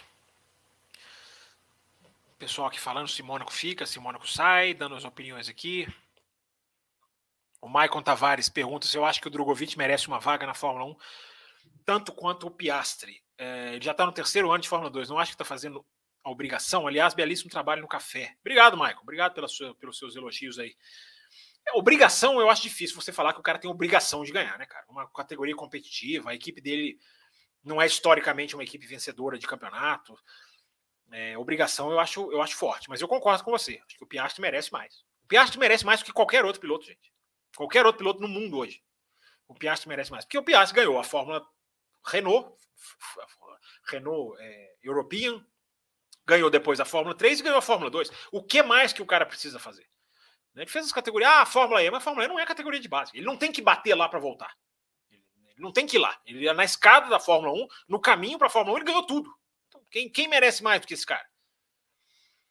Eu que não sou. É... Washington Campos.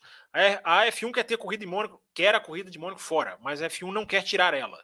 E sim ir tirando as regalias para pedir para sair. Um exemplo disso é tirar os treinos na quinta. É mais ou menos, Washington. Assim, não, se a Fórmula 1 não quiser Mônaco, ela vai e tira.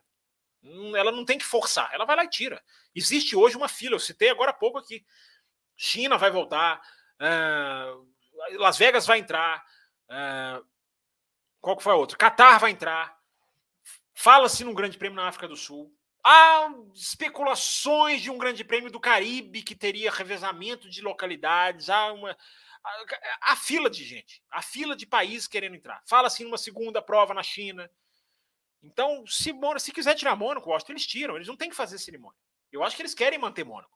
Porque Mônaco é importante, comercialmente.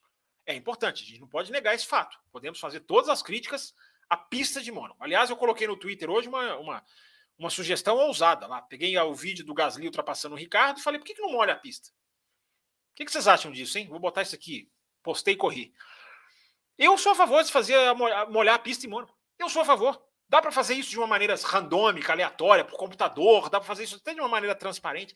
Eu sei que não é fácil, eu sei que não gera discussão, eu sei que tem um monte de coisa envolvida. Mas eu acho que Mônaco, eu, eu coloquei no Twitter, situações extremas exigem medidas extremas, desde que bem implementadas, desde que não artificializem. Não é simplesmente jogar água na pista ali a esmo. Mas um pneu, que não seja molhar a pista, um pneu especial para Mônaco, Pensem nisso, pensem nisso. Eu acho que eu, eu, eu não sou avesso a essa ideia. Eu sei que um monte de gente vai falar, não pode, é artificial. Se a ultrapassagem não for artificial, qualquer coisa para mim é melhor do que você chegar no final de semana sabendo que se não tiver alguma coisa extra, extra pista, extra classe, você não vai ver nada acontecer. E qualquer coisa é melhor do que essa garantia. Então eu acho que dá para manter Mônaco. E eu acho que eu, eu sou a favor, sim, de fazer uma coisa bem, bem, digamos assim, extravagante em Mônaco. Eu sou a favor. Sei que vai um monte de gente aqui discordar, enfim, tem um monte de gente que discordou lá no Twitter, mas assim, legal, discutindo lá, trocando ideia. É, eu sou a favor disso. A página acabou de resetar aqui, né? Me jogou lá para baixo. Estava demorando, né? Mas enfim, vou ter que subir tudo aqui de novo. É... Ah, achei. Nossa, que sorte. Já caí na mensagem do Washington de novo aqui. É... Então é isso, cara. Eu acho que Mônaco tá brincando com fogo. Não tem mais de 24 corridas por causa do Pacto da Concórdia, né, Michael? É, pois é, eu até mencionei isso aqui. Eu acho que esse pacto vai ser, uma hora ou outra, esse pacto vai ser revisto nesse, nessa questão, mas hoje em dia é isso aí. Hoje em dia não pode passar de 24, alguém vai ter que sair, gente. É, isso aí já é matematicamente certo. Alguém vai ter que sair. É, e eu já falei que, quais que podem, já falei quais podem revezar. Hockenheim pode voltar algum dia? Boa pergunta, Felipe Rocha. Felipe Rocha.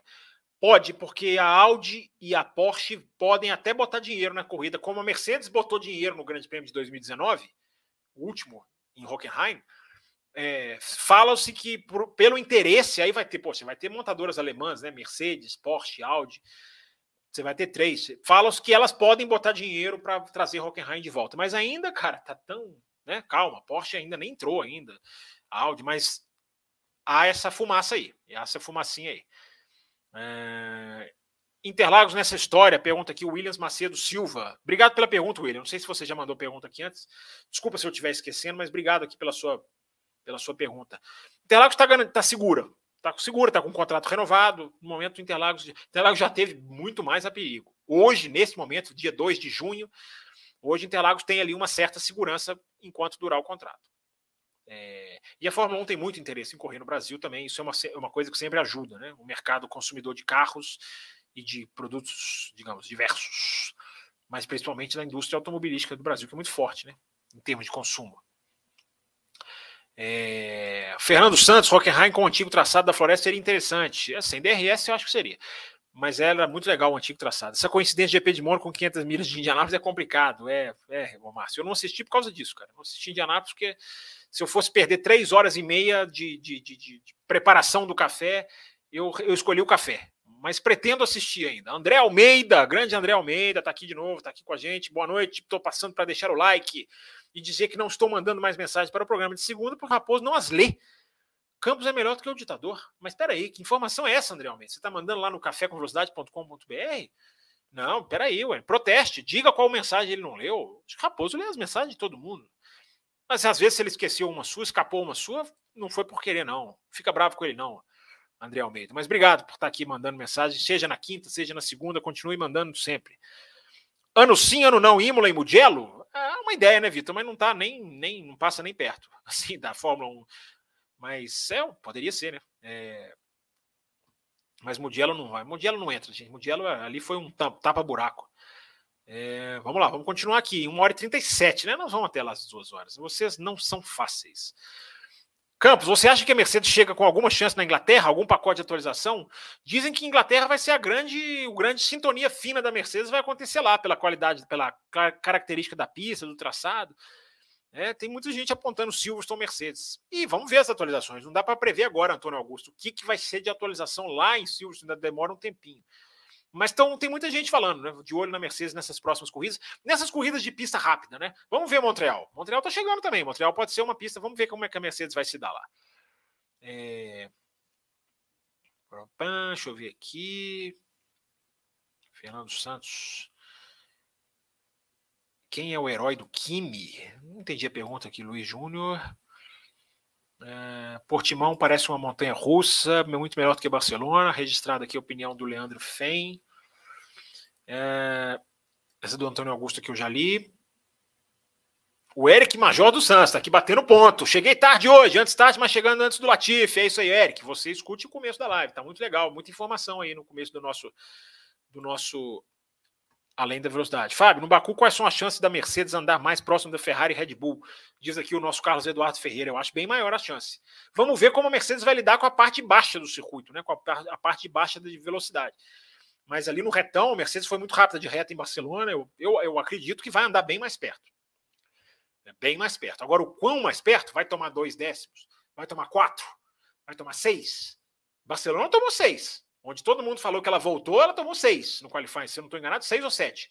Seis e meio, enfim.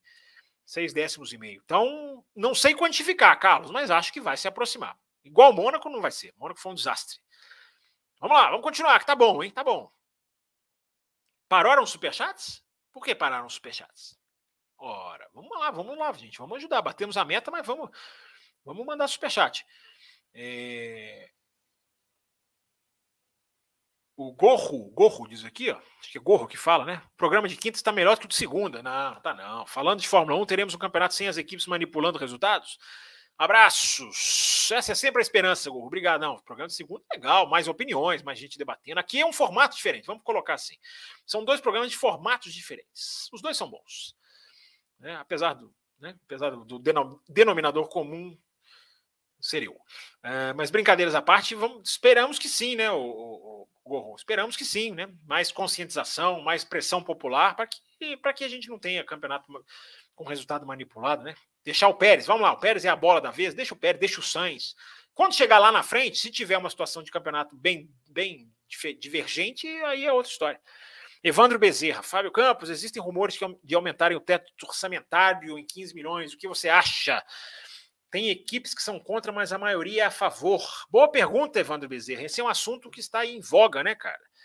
As equipes querendo, né, cara, aumentar o orçamento, algumas, né? As grandes, né? Coincidência, né? Red Bull, Mercedes. É... Muita coincidência, né, meu caro meu caro Evandro Bezerra. É,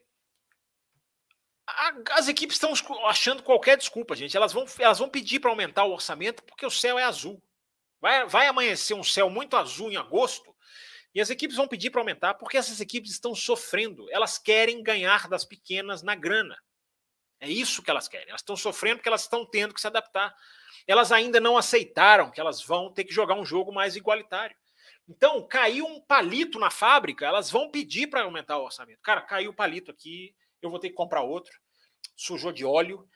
É, por favor, aumente o limite de orçamento. Isso é, é uma pressão para mim absolutamente. Não é possível que alguém caia nessa. Mas tem gente que cai, tem gente que cai na história de que o André tem que provar valor. Né? Tem gente que cai como se isso fosse a real razão né, da, da, da, da divergência com o André. Tem gente que cai no discurso de que as equipes têm que, têm que ter 20 carros mesmo, que é bom 20 carros. Tem gente que cai em tanto discurso, cara, e tem gente que provavelmente, não sei, não vi, mas provavelmente tem gente que cai nessa questão de que tem que aumentar o orçamento. As equipes estão alegando inflação, e a inflação realmente está muito pesada. A inflação de, de, o preço de energia na Inglaterra estourou, onde estão a maioria das equipes. É, o preço dos fretes está muito caro, porque a demanda de frete, já expliquei isso várias vezes aqui no café. A guerra na Rússia tirou operadoras de frete pesado russas do mercado, elas não estão no mercado. Então a, a oferta e a procura embolou, ficou completamente desorganizada. Os preços foram lá para cima. Então isso aumentou, aumentou o preço dos transportes. Mas, gente, nada disso é mais caro do que essas equipes gastam em desenvolvimento. Não é. Não é, eu estava até lendo essa semana, não me lembro onde que eu li, a valorização do dólar, porque toda a Fórmula 1, é, a Fórmula 1 é toda regida em dólar. Né? Os contratos, a premiação, as equipes recebem em dólar. Elas gastam em euros, podem gastar em libras ou podem gastar em francos suíços, no caso da Sauber. É, mas elas recebem em dólar. E a valorização do dólar nesse último ano, frente a essas moedas, meio que cobre a inflação, a, a, a inflação, a inflação, desculpa. Então, gente, é, é, assim, mesmo que aumentou, ficou um pouquinho mais. É, é como os, dire... os dirigentes de equipe lá do fundo do grid falaram. Não quer gastar? Não desenvolve. Não gasta tanto em desenvolvimento. As equipes estão trazendo desenvolvimento a cada final de semana. A Red Bull, a Ferrari menos, a Mercedes um pouquinho menos. E a Red Bull é a que mais reclama. Para de desenvolver. Esse é o espírito do regulamento. O espírito do regulamento é esse: deixar mais igual o pelotão. E eles não querem. Eles querem achar qualquer desculpa para poder gastar mais. É nada mais é do que a mentalidade dos caras que não querem jogar o jogo de igual para igual. Por quê? Por isso que eles não querem o Andretti. Eles não querem mais um de igual para igual. Eles querem tudo para eles. Então é tudo uma grande balela, Evandro. Tudo uma grande conversa para boi dormir. Tá? Conversa para boi dormir. Eles não estão mentindo nos argumentos. Ficou mais caro a energia, ficou mais caro o transporte pelo mundo, ficou. Mas isso é uma fração, cara, que não chega perto dos outros gastos, dos gastos de desenvolvimento que eles aplicam. Então, cara, quer, quer, eu concordo com o Fred Vasser da Alfa Romeo. Acho que foi ele que falou. Cara, que para de desenvolver. Você está sem dinheiro? Então você para, para o seu carro, meu amigo. Entendeu? Pare de desenvolver. O espírito do regulamento é este. Nós já falamos aqui no café há anos. Esqueçam a era do desenvolvimento desenfreado. Ela acabou. Ela acabou o ano passado por regulamento e ela está acabando por limitação de orçamento e limitação de túnel de vento. Acabou, acabou. Agora vai se desenvolver de forma muito mais uh, pontual, assertiva. Você olha, gente, olha, olha a demora que a Ferrari tá para trazer. Olha a Mercedes como não resolve o problema do porto, porque você tem que calcular o, a atualização correta. Não é mais isso de joga dinheiro e faz, e joga peça, errou, faz outra, amanhã já tenho outra. O jogo não é jogado mais dessa maneira. Só que a Red Bull não aceita, a Ferrari não está aceitando, a Mercedes está meio calada, mas não duvido que esteja indo na mesma corrente. Nada mais é, Evandro, do que as equipes querendo ganhar no grito. Vamos falar um português claro? Na grana, no grito. Não é assim que o jogo tem que ser jogado. Vai ser um absurdo se aumentarem. Mas se acontecer mais alguma coisa, tudo bem, pode acontecer alguma coisa no mundo que seja necessário. É, mas se aumentarem por causa de algumas equipes, aumentaram o peso do carro e não era a maioria das equipes que queriam. A Alfa Romeo não queria que aumentasse o peso de 795 para 798. Ela estava dentro do limite mínimo. Aumentaram. Será que vão fazer isso? Será? Vai ser um enorme absurdo é 140 milhões que se cumpra. Já tem 5% de margem. Ano que vem, 135. Depois, 130. Tem que fazer isso. Tem que fazer isso para o jogo ficar mais equilibrado. Nós nem começamos a ver o resultado disso ainda. Nós vamos ver Alfa Romeo mais forte, talvez a Haas, Aston Martin, seja quem for. Elas vão ter muito mais chances no futuro se esse regulamento não for virado, não, não houver virada de mesa nele. Muito boa sua pergunta. Até me estendi aqui. Obrigado, Evandro. Vou passar correndo aqui agora nas outras. É, o Acácio da Rosa está aqui também. Os Pérez ganhar mais duas corridas nos próximos GPs. Bagunça o clima na Red Bull? Acho que bagunça muito, Acácio. Falei sobre isso agora há pouco. Não sei se você estava ouvindo, né? As declarações do Jos Verstappen. Acho que. Não sei se a família Verstappen vai é, aceitar bem, não. Acho que, acho que os caras não, não vão aceitar e acho que a Red Bull também não vai ceder ao Pérez. Gostaria que ela simplesmente deixasse o, jo o jogo ser jogado. Mas a gente viu, Acácio, o clima muito azedado na Toro Rosso. Era Toro Rosso, com Sainz e Verstappen. Eu sempre digo isso. Essa briga não ganhou manchetes, mas os bastidores ali azedaram de vez. Jos Verstappen, Carlos Sainz, Júnior, Sênior, o pai, é, não vão aceitar, não. Eu acho que acho que essa declaração do Jos Verstappen é muito preocupante, muito preocupante, porque foi feita de forma pensada. Não foi ali no arrobo do final de semana. É, tem mais aqui? Se isso acontecer, ele poderia ser rebaixado para o AlphaTauri? Não, não, não, isso não. Isso não acontece, não. É... Gustavo Spínola. Uma dúvida, Fábio. Por que os mesmos pneus Pirelli aquecem mais rápido na Ferrari e, consequentemente, o desgaste? Boa pergunta, Gustavo. É, é tudo um acerto de distribuição de peso, de, de geometria de suspensão. É, a Ferrari tem exatamente isso aí que você falou. A Ferrari tem isso é comprovado, gente. A Ferrari tem aquecido os pneus mais rápido. E você pode até conseguir aquecê-los mais rápido, dependendo do seu projeto, dependendo do seu acerto. Tem muito do acerto aerodinâmico nisso. Você pode até não acabá-los mais cedo, mas eu acredito, aí é uma crença minha, Gustavo, que como o carro ainda está muito verde, as equipes ainda estão aprendendo sobre o carro, essa matemática está muito 880. Aquece mais rápido, mas acaba a vida útil dele um pouquinho antes. É muito claro que acabou a vida útil do pneu da, da, da, da Ferrari em Imola e em Miami também. Não foi uma coisa assintosa, gente. Daquilo de acabou o pneu, o cara começou a perder, mas é o detalhezinho, é o grainingzinho. Eu já citei várias vezes aqui jornalistas que olharam os pneus ali e atestaram. Depois o Leclerc falou sobre isso, depois o Mário Isola da Pirelli falou sobre isso. É informação, não é achismo. Mas é isso aí, Gustavo. Boa pergunta sua.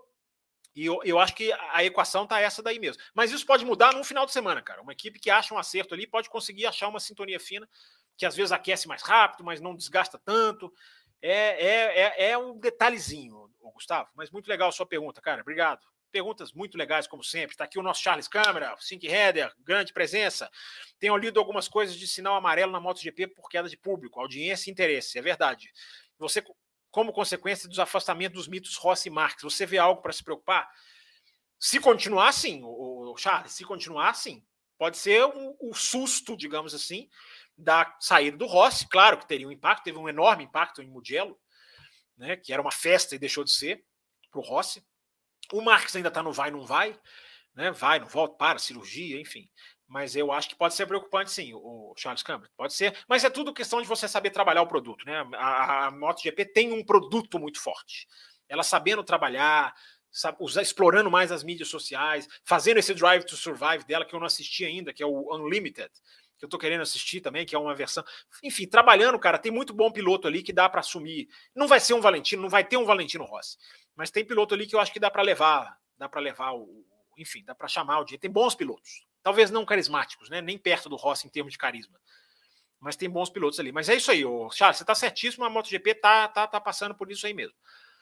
É, falando de Fórmula 1, é o nome do perfil aqui. Eu acho que a Red Bull vai deixar os pilotos disputarem a ponta do campeonato caso o Pérez se aproxime ainda mais na pontuação. Gostaria muito, falando de, falando de F1, gostaria muito, mas não acredito. Não ponho a mão no fogo por esses caras. Cara. Não acredito. Acho que vão na próxima corrida. Se o Pérez estiver na frente, acho que invertem. Torço muito para estar tá errado. Torço muito, critico muito isso. Não sei se você conhece aqui o café, mas eu acho. Mônaco não. Mônaco para mim é, é Mônaco ali era uma situação, o Pérez está andando mais que o Verstappen, inverter ali ia prejudicar, é, mas nas outras pistas, cara, tomara que você esteja, tomara que a sua pergunta, eu, tomara que eu chegue aqui e vire e fale, eu estava errado, a Red Bull está dando as condições iguais para os dois. É, o Ricardo está aqui, você viu que Indy 500 teve, teve queda de audiência na NBC? Pois é, eu tô, eu tô pesquisando sobre isso, cara, eu tô, já tenho aqui uma, uma uma, um material para eu ler aqui, Ricardo, sobre audiência na Inglaterra e nos Estados Unidos. Posso falar sobre isso na segunda. Se vocês mandarem um superchat na segunda, me lembrando, porque na segunda só os superchats que quebram a pauta, é, vou vou vou vou tá no meus tá no minha programação dar uma, uma pesquisada mais, mais a fundo sobre isso aí no, no, no final de semana. É, o Falando de Fórmula 1 coloca uma coisa importante aqui de novo, né? A adaptação do Pérez a esse carro de 2022 está tão boa quanto a do Verstappen. É, o Verstappen está melhor do que o Pérez. Isso a gente não pode deixar Mônaco nos enganar. Porque ele é melhor do que o Pérez, evidente. Mas a adaptação, a adaptação do Pérez foi. foi esse, esse carro mudou o jogo a favor do Pérez. Não é que ele tirou o Verstappen da briga, o Verstappen é líder do campeonato. Mas tem, tem esse fundo sim, eu falando de F1. Gostei desse perfil, cara. Falando de F1. É... Obrigado pela sua participação aqui.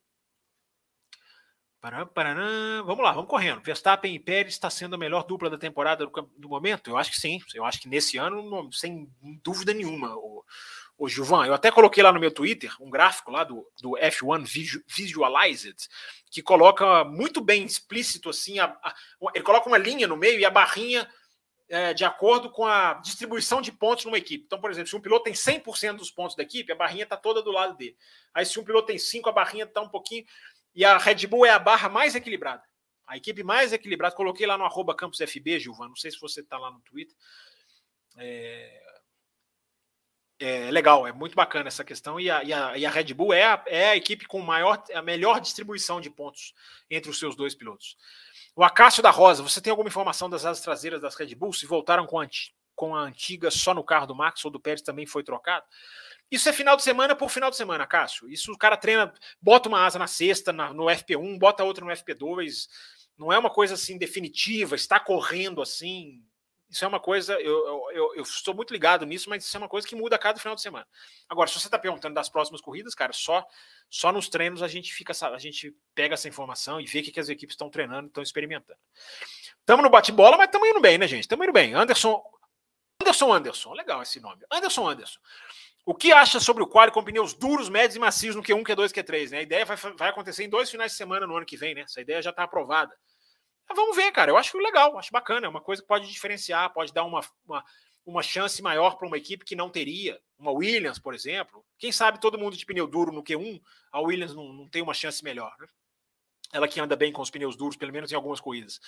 É, eu acho legal, Anderson, experimentar, experimentar. Se não for legal, tira. Não acho nenhuma regra absurda como aquela da eliminação do qualifying, aquela coisa horrorosa. Não, acho que essa aqui é, é interessante. Acho que pode ser interessante ver. O início do Rosberg em 2016 foi avassalador, é verdade. Lembra o Luiz Júnior, né? Ganhou as primeiras corridas. É, o Rodrigo Rodrigues, eu, eu também achava que o Rubinho era melhor que o Button, mas aí conhecem a história do esporte, tudo é possível. Justiça é não deixar de disputar. Eu nunca achei o Rubinho melhor do que o Button, não. Inclusive, depois que os dois foram companheiros por tantos anos, eu não tenho a menor dúvida.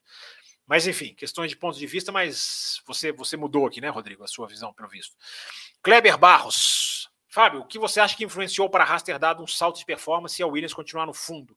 É triste ver a Williams no fundo ano após ano. Eu acho que é, é competência, é corpo técnico. A Haas focou, tem um corpo técnico. A Haas tem um esquema de funcionamento diferente. A Haas tem uma ligação com a Ferrari. A ligação com a Ferrari ajuda muito a Haas. A Williams ainda vai nessa de independente em quase tudo. E o, a Williams é, é tem um corpo técnico incompetente. Isso é claro e nítido. Né? A Williams é uma equipe ruim. A, equipe, a Williams é um time ruim de Fórmula 1. Não há a menor dúvida disso. Não aproveitaram em nada, cara. Não aproveitaram em nada. São praticamente a pior equipe. É um absurdo, né? E com mais túnel de vento, a Haas se aproveitou disso, né? Ficou muito atrás. A Williams também tem um pouquinho ali de diferença, mas tinha muito escopo para desenvolvimento. E, enfim, fizeram um trabalho muito ruim, muito ruim, sem dúvida nenhuma. Embora o carro, às vezes, consiga ter ali, fazer algumas boas corridas, né? É... Felipe Rocha, acha que o Norte tem chance de seguir, sua, conseguir sua primeira vitória na carreira esse ano? É... Acho que difícil a McLaren ganhar uma corrida, né, cara? Mas tem chance, tem chance, tem chance. O Ricardo ganhou um ano passado, né? Tem umas sprints aí para rolar ainda. Eu não apostaria nisso, não, Felipe, mas é, chance tem. Não dá para dizer que não vai, né? Vettel comprou ações Aston Martin em carros de rua, mas não significa que ele é acionista da MRF1, está dizendo aqui o Kleber Barros. É, McLaren, Jonatas Proença. Obrigado, Jonatas, pela sua. Jonatas Proença é twitteiro, né? Se não me engano, você está lá no Twitter, né, Jonatas? É, Gasly na McLaren? Não acredito. É possível, mas eu não acredito. É, vamos lá, vamos continuar aqui.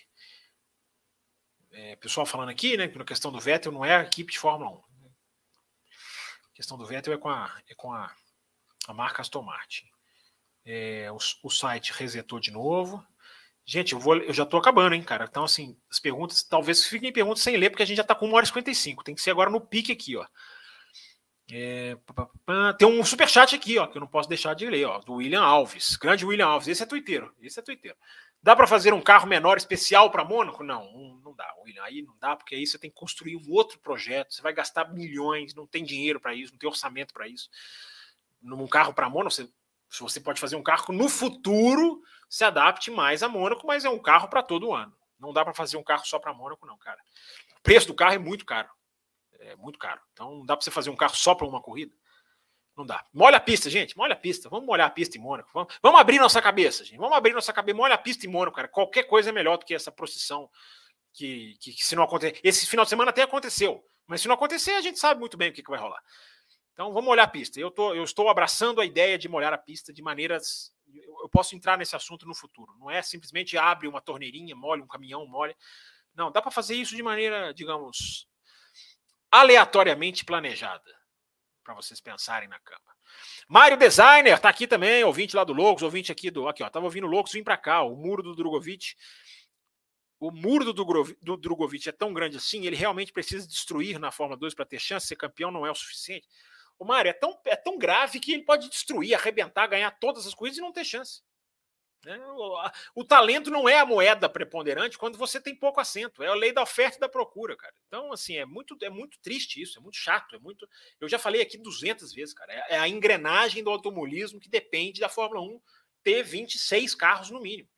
Mas tem gente que discute comigo assim, como se tivesse que ter 20 mesmo. Enfim, respeito a opinião, mas complicado, Mário. É, a chance do Drogovic para mim é fazer contato. Se ele conseguir um bom contato, isso é mais importante do que do que se bobear do que ser campeão. Claro que se ele for campeão é aí, é aí que ele vai é aí que ele vai conseguir o contato, né? Provavelmente. Mas ele tem que ele tem que se amarrar em algum em algum em algum time, em alguma coisa para ter alguma chance. Senão ele vai ele vai espirrar. Ele vai para a Indy, ele vai para a Fórmula E, o que é um absurdo. Mas vai ser muito bom ver, ver alguns alguns brasileirinhos, né, que não entendem a discussão, que xingam quando a gente pede uma Fórmula 1 maior. É, vai ser bom eles, eles quebrarem a cara. Tem uma turminha que merece, mas é uma turminha pequenininha. Mas vamos, vamos torcer para o Drogovic ter chance. Terminando aqui, gente, as últimas perguntas, então. É, William Alves mandei um superchat. É verdade, William. Vi aqui, demorei, mas cheguei. É... Se molhassem só metade da pista, deixar as equipes quebrar a cabeça questão dos pneus. É, eu não sei se chegaria tanto a Cássio, mas até isso é melhor do que hoje, do que, do que o que acontece hoje. Até isso. A Juliana, aqui no finalzinho, mandou aqui: o que acha da notícia do Kimi na etapa de Watkins Glen na NASCAR? Acho muito legal, Juliano. Eu acho bacana é, esse intercâmbio, né? Tudo bem que o Raikkonen é um ex-Fórmula 1, mas eu acho que é bom, é bom para a NASCAR, é bom para o automobilismo o intercâmbio, cara. Eu sempre defendo. Piloto de Fórmula 1 vai para a Indy, um piloto da Indy ir para a Fórmula 1 é muito bom, é muito legal, é saudável, a gente já viu, dá uma, dá uma expectativa diferente. É, eu acho muito legal. E o Kimi, o Kimi tá aí, né, cara, fazendo corrida, vai fazer corrida por esporte, né, para se divertir. E na NASCAR, a NASCAR tem essa abertura. Né? É, pra, antes de acabar o programa, tem um superchat que chegou agora aqui do Scratch Kilo. Gostei da ideia de um pneu que simula chuva em Mônaco. Pode ser. Pode ser um pneu. Um pneu, o ouvinte falou de fazer um carro para Mônaco. Fazer um pneu para Mônaco é mais viável. Um pneu ultra desgastado, um pneu que, sei lá, um pneu que seja algum outro tipo de, de, de aderência, tem uma super performance por algumas voltas. Gente, alguma coisa pode ser feita. Qualquer coisa é melhor do que cruzar os braços. Eu em Mônaco, eu, ó, abri a cabeça. Mas lá no Twitter teve um monte de gente que não gostou da ideia, não. Mas enfim, discussão válida. Obrigado, pessoal. Estamos chegando no finalzinho aqui, uma hora e 59. Vamos acabar com duas horas em ponto para o Raposo ficar bem raivoso. É, Raposo raivoso, olha que legal, nunca tinha pensado nisso.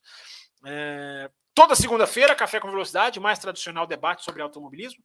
Você, se gostou do programa, se você está gostando do nosso trabalho, apoie o café da maneira que você quiser, com o valor que você puder. Forma de pagamento você pode escolher lá no Apoia-se a que for mais adequada para você. Você pode entrar e sair do apoio quando você quiser. E todo mundo que está nos apoiando está nos dando uma força muito grande, está nos deixando muito. É, é, é, estamos visualizando um crescimento muito grande por causa do nosso apoio que a gente tem recebido. Estamos com mais de 70 apoiadores hoje, cara, que é uma honra para nós, um orgulho tremendo. Então, obrigado para todo mundo que apoia. Quem não apoia, mas está aqui ouvindo, está sempre aqui, dá o seu like, deixa o seu like para fortalecer o canal, como eu sempre gosto de dizer. Cada like você deixa o canal mais robusto no YouTube. E você pode participar de várias maneiras com a gente, inclusive lá no hashtag Além da Velocidade nas quintas-feiras ou no Café com Velocidade, está aqui na telinha para você participar ao longo da semana. Obrigado a todo mundo que mandou pergunta, sempre um bate-papo de alto nível. E essa era a ideia do Além da Velocidade, por isso que esse programa pegou. Graças a vocês. Estamos de volta na semana que vem, segunda-feira, tem Café com Velocidade. Galera, grande abraço e tchau. Termina aqui Café com Velocidade, o mais tradicional podcast sobre corridas do Brasil. Café com Velocidade, a dose certa na análise do esporte a motor.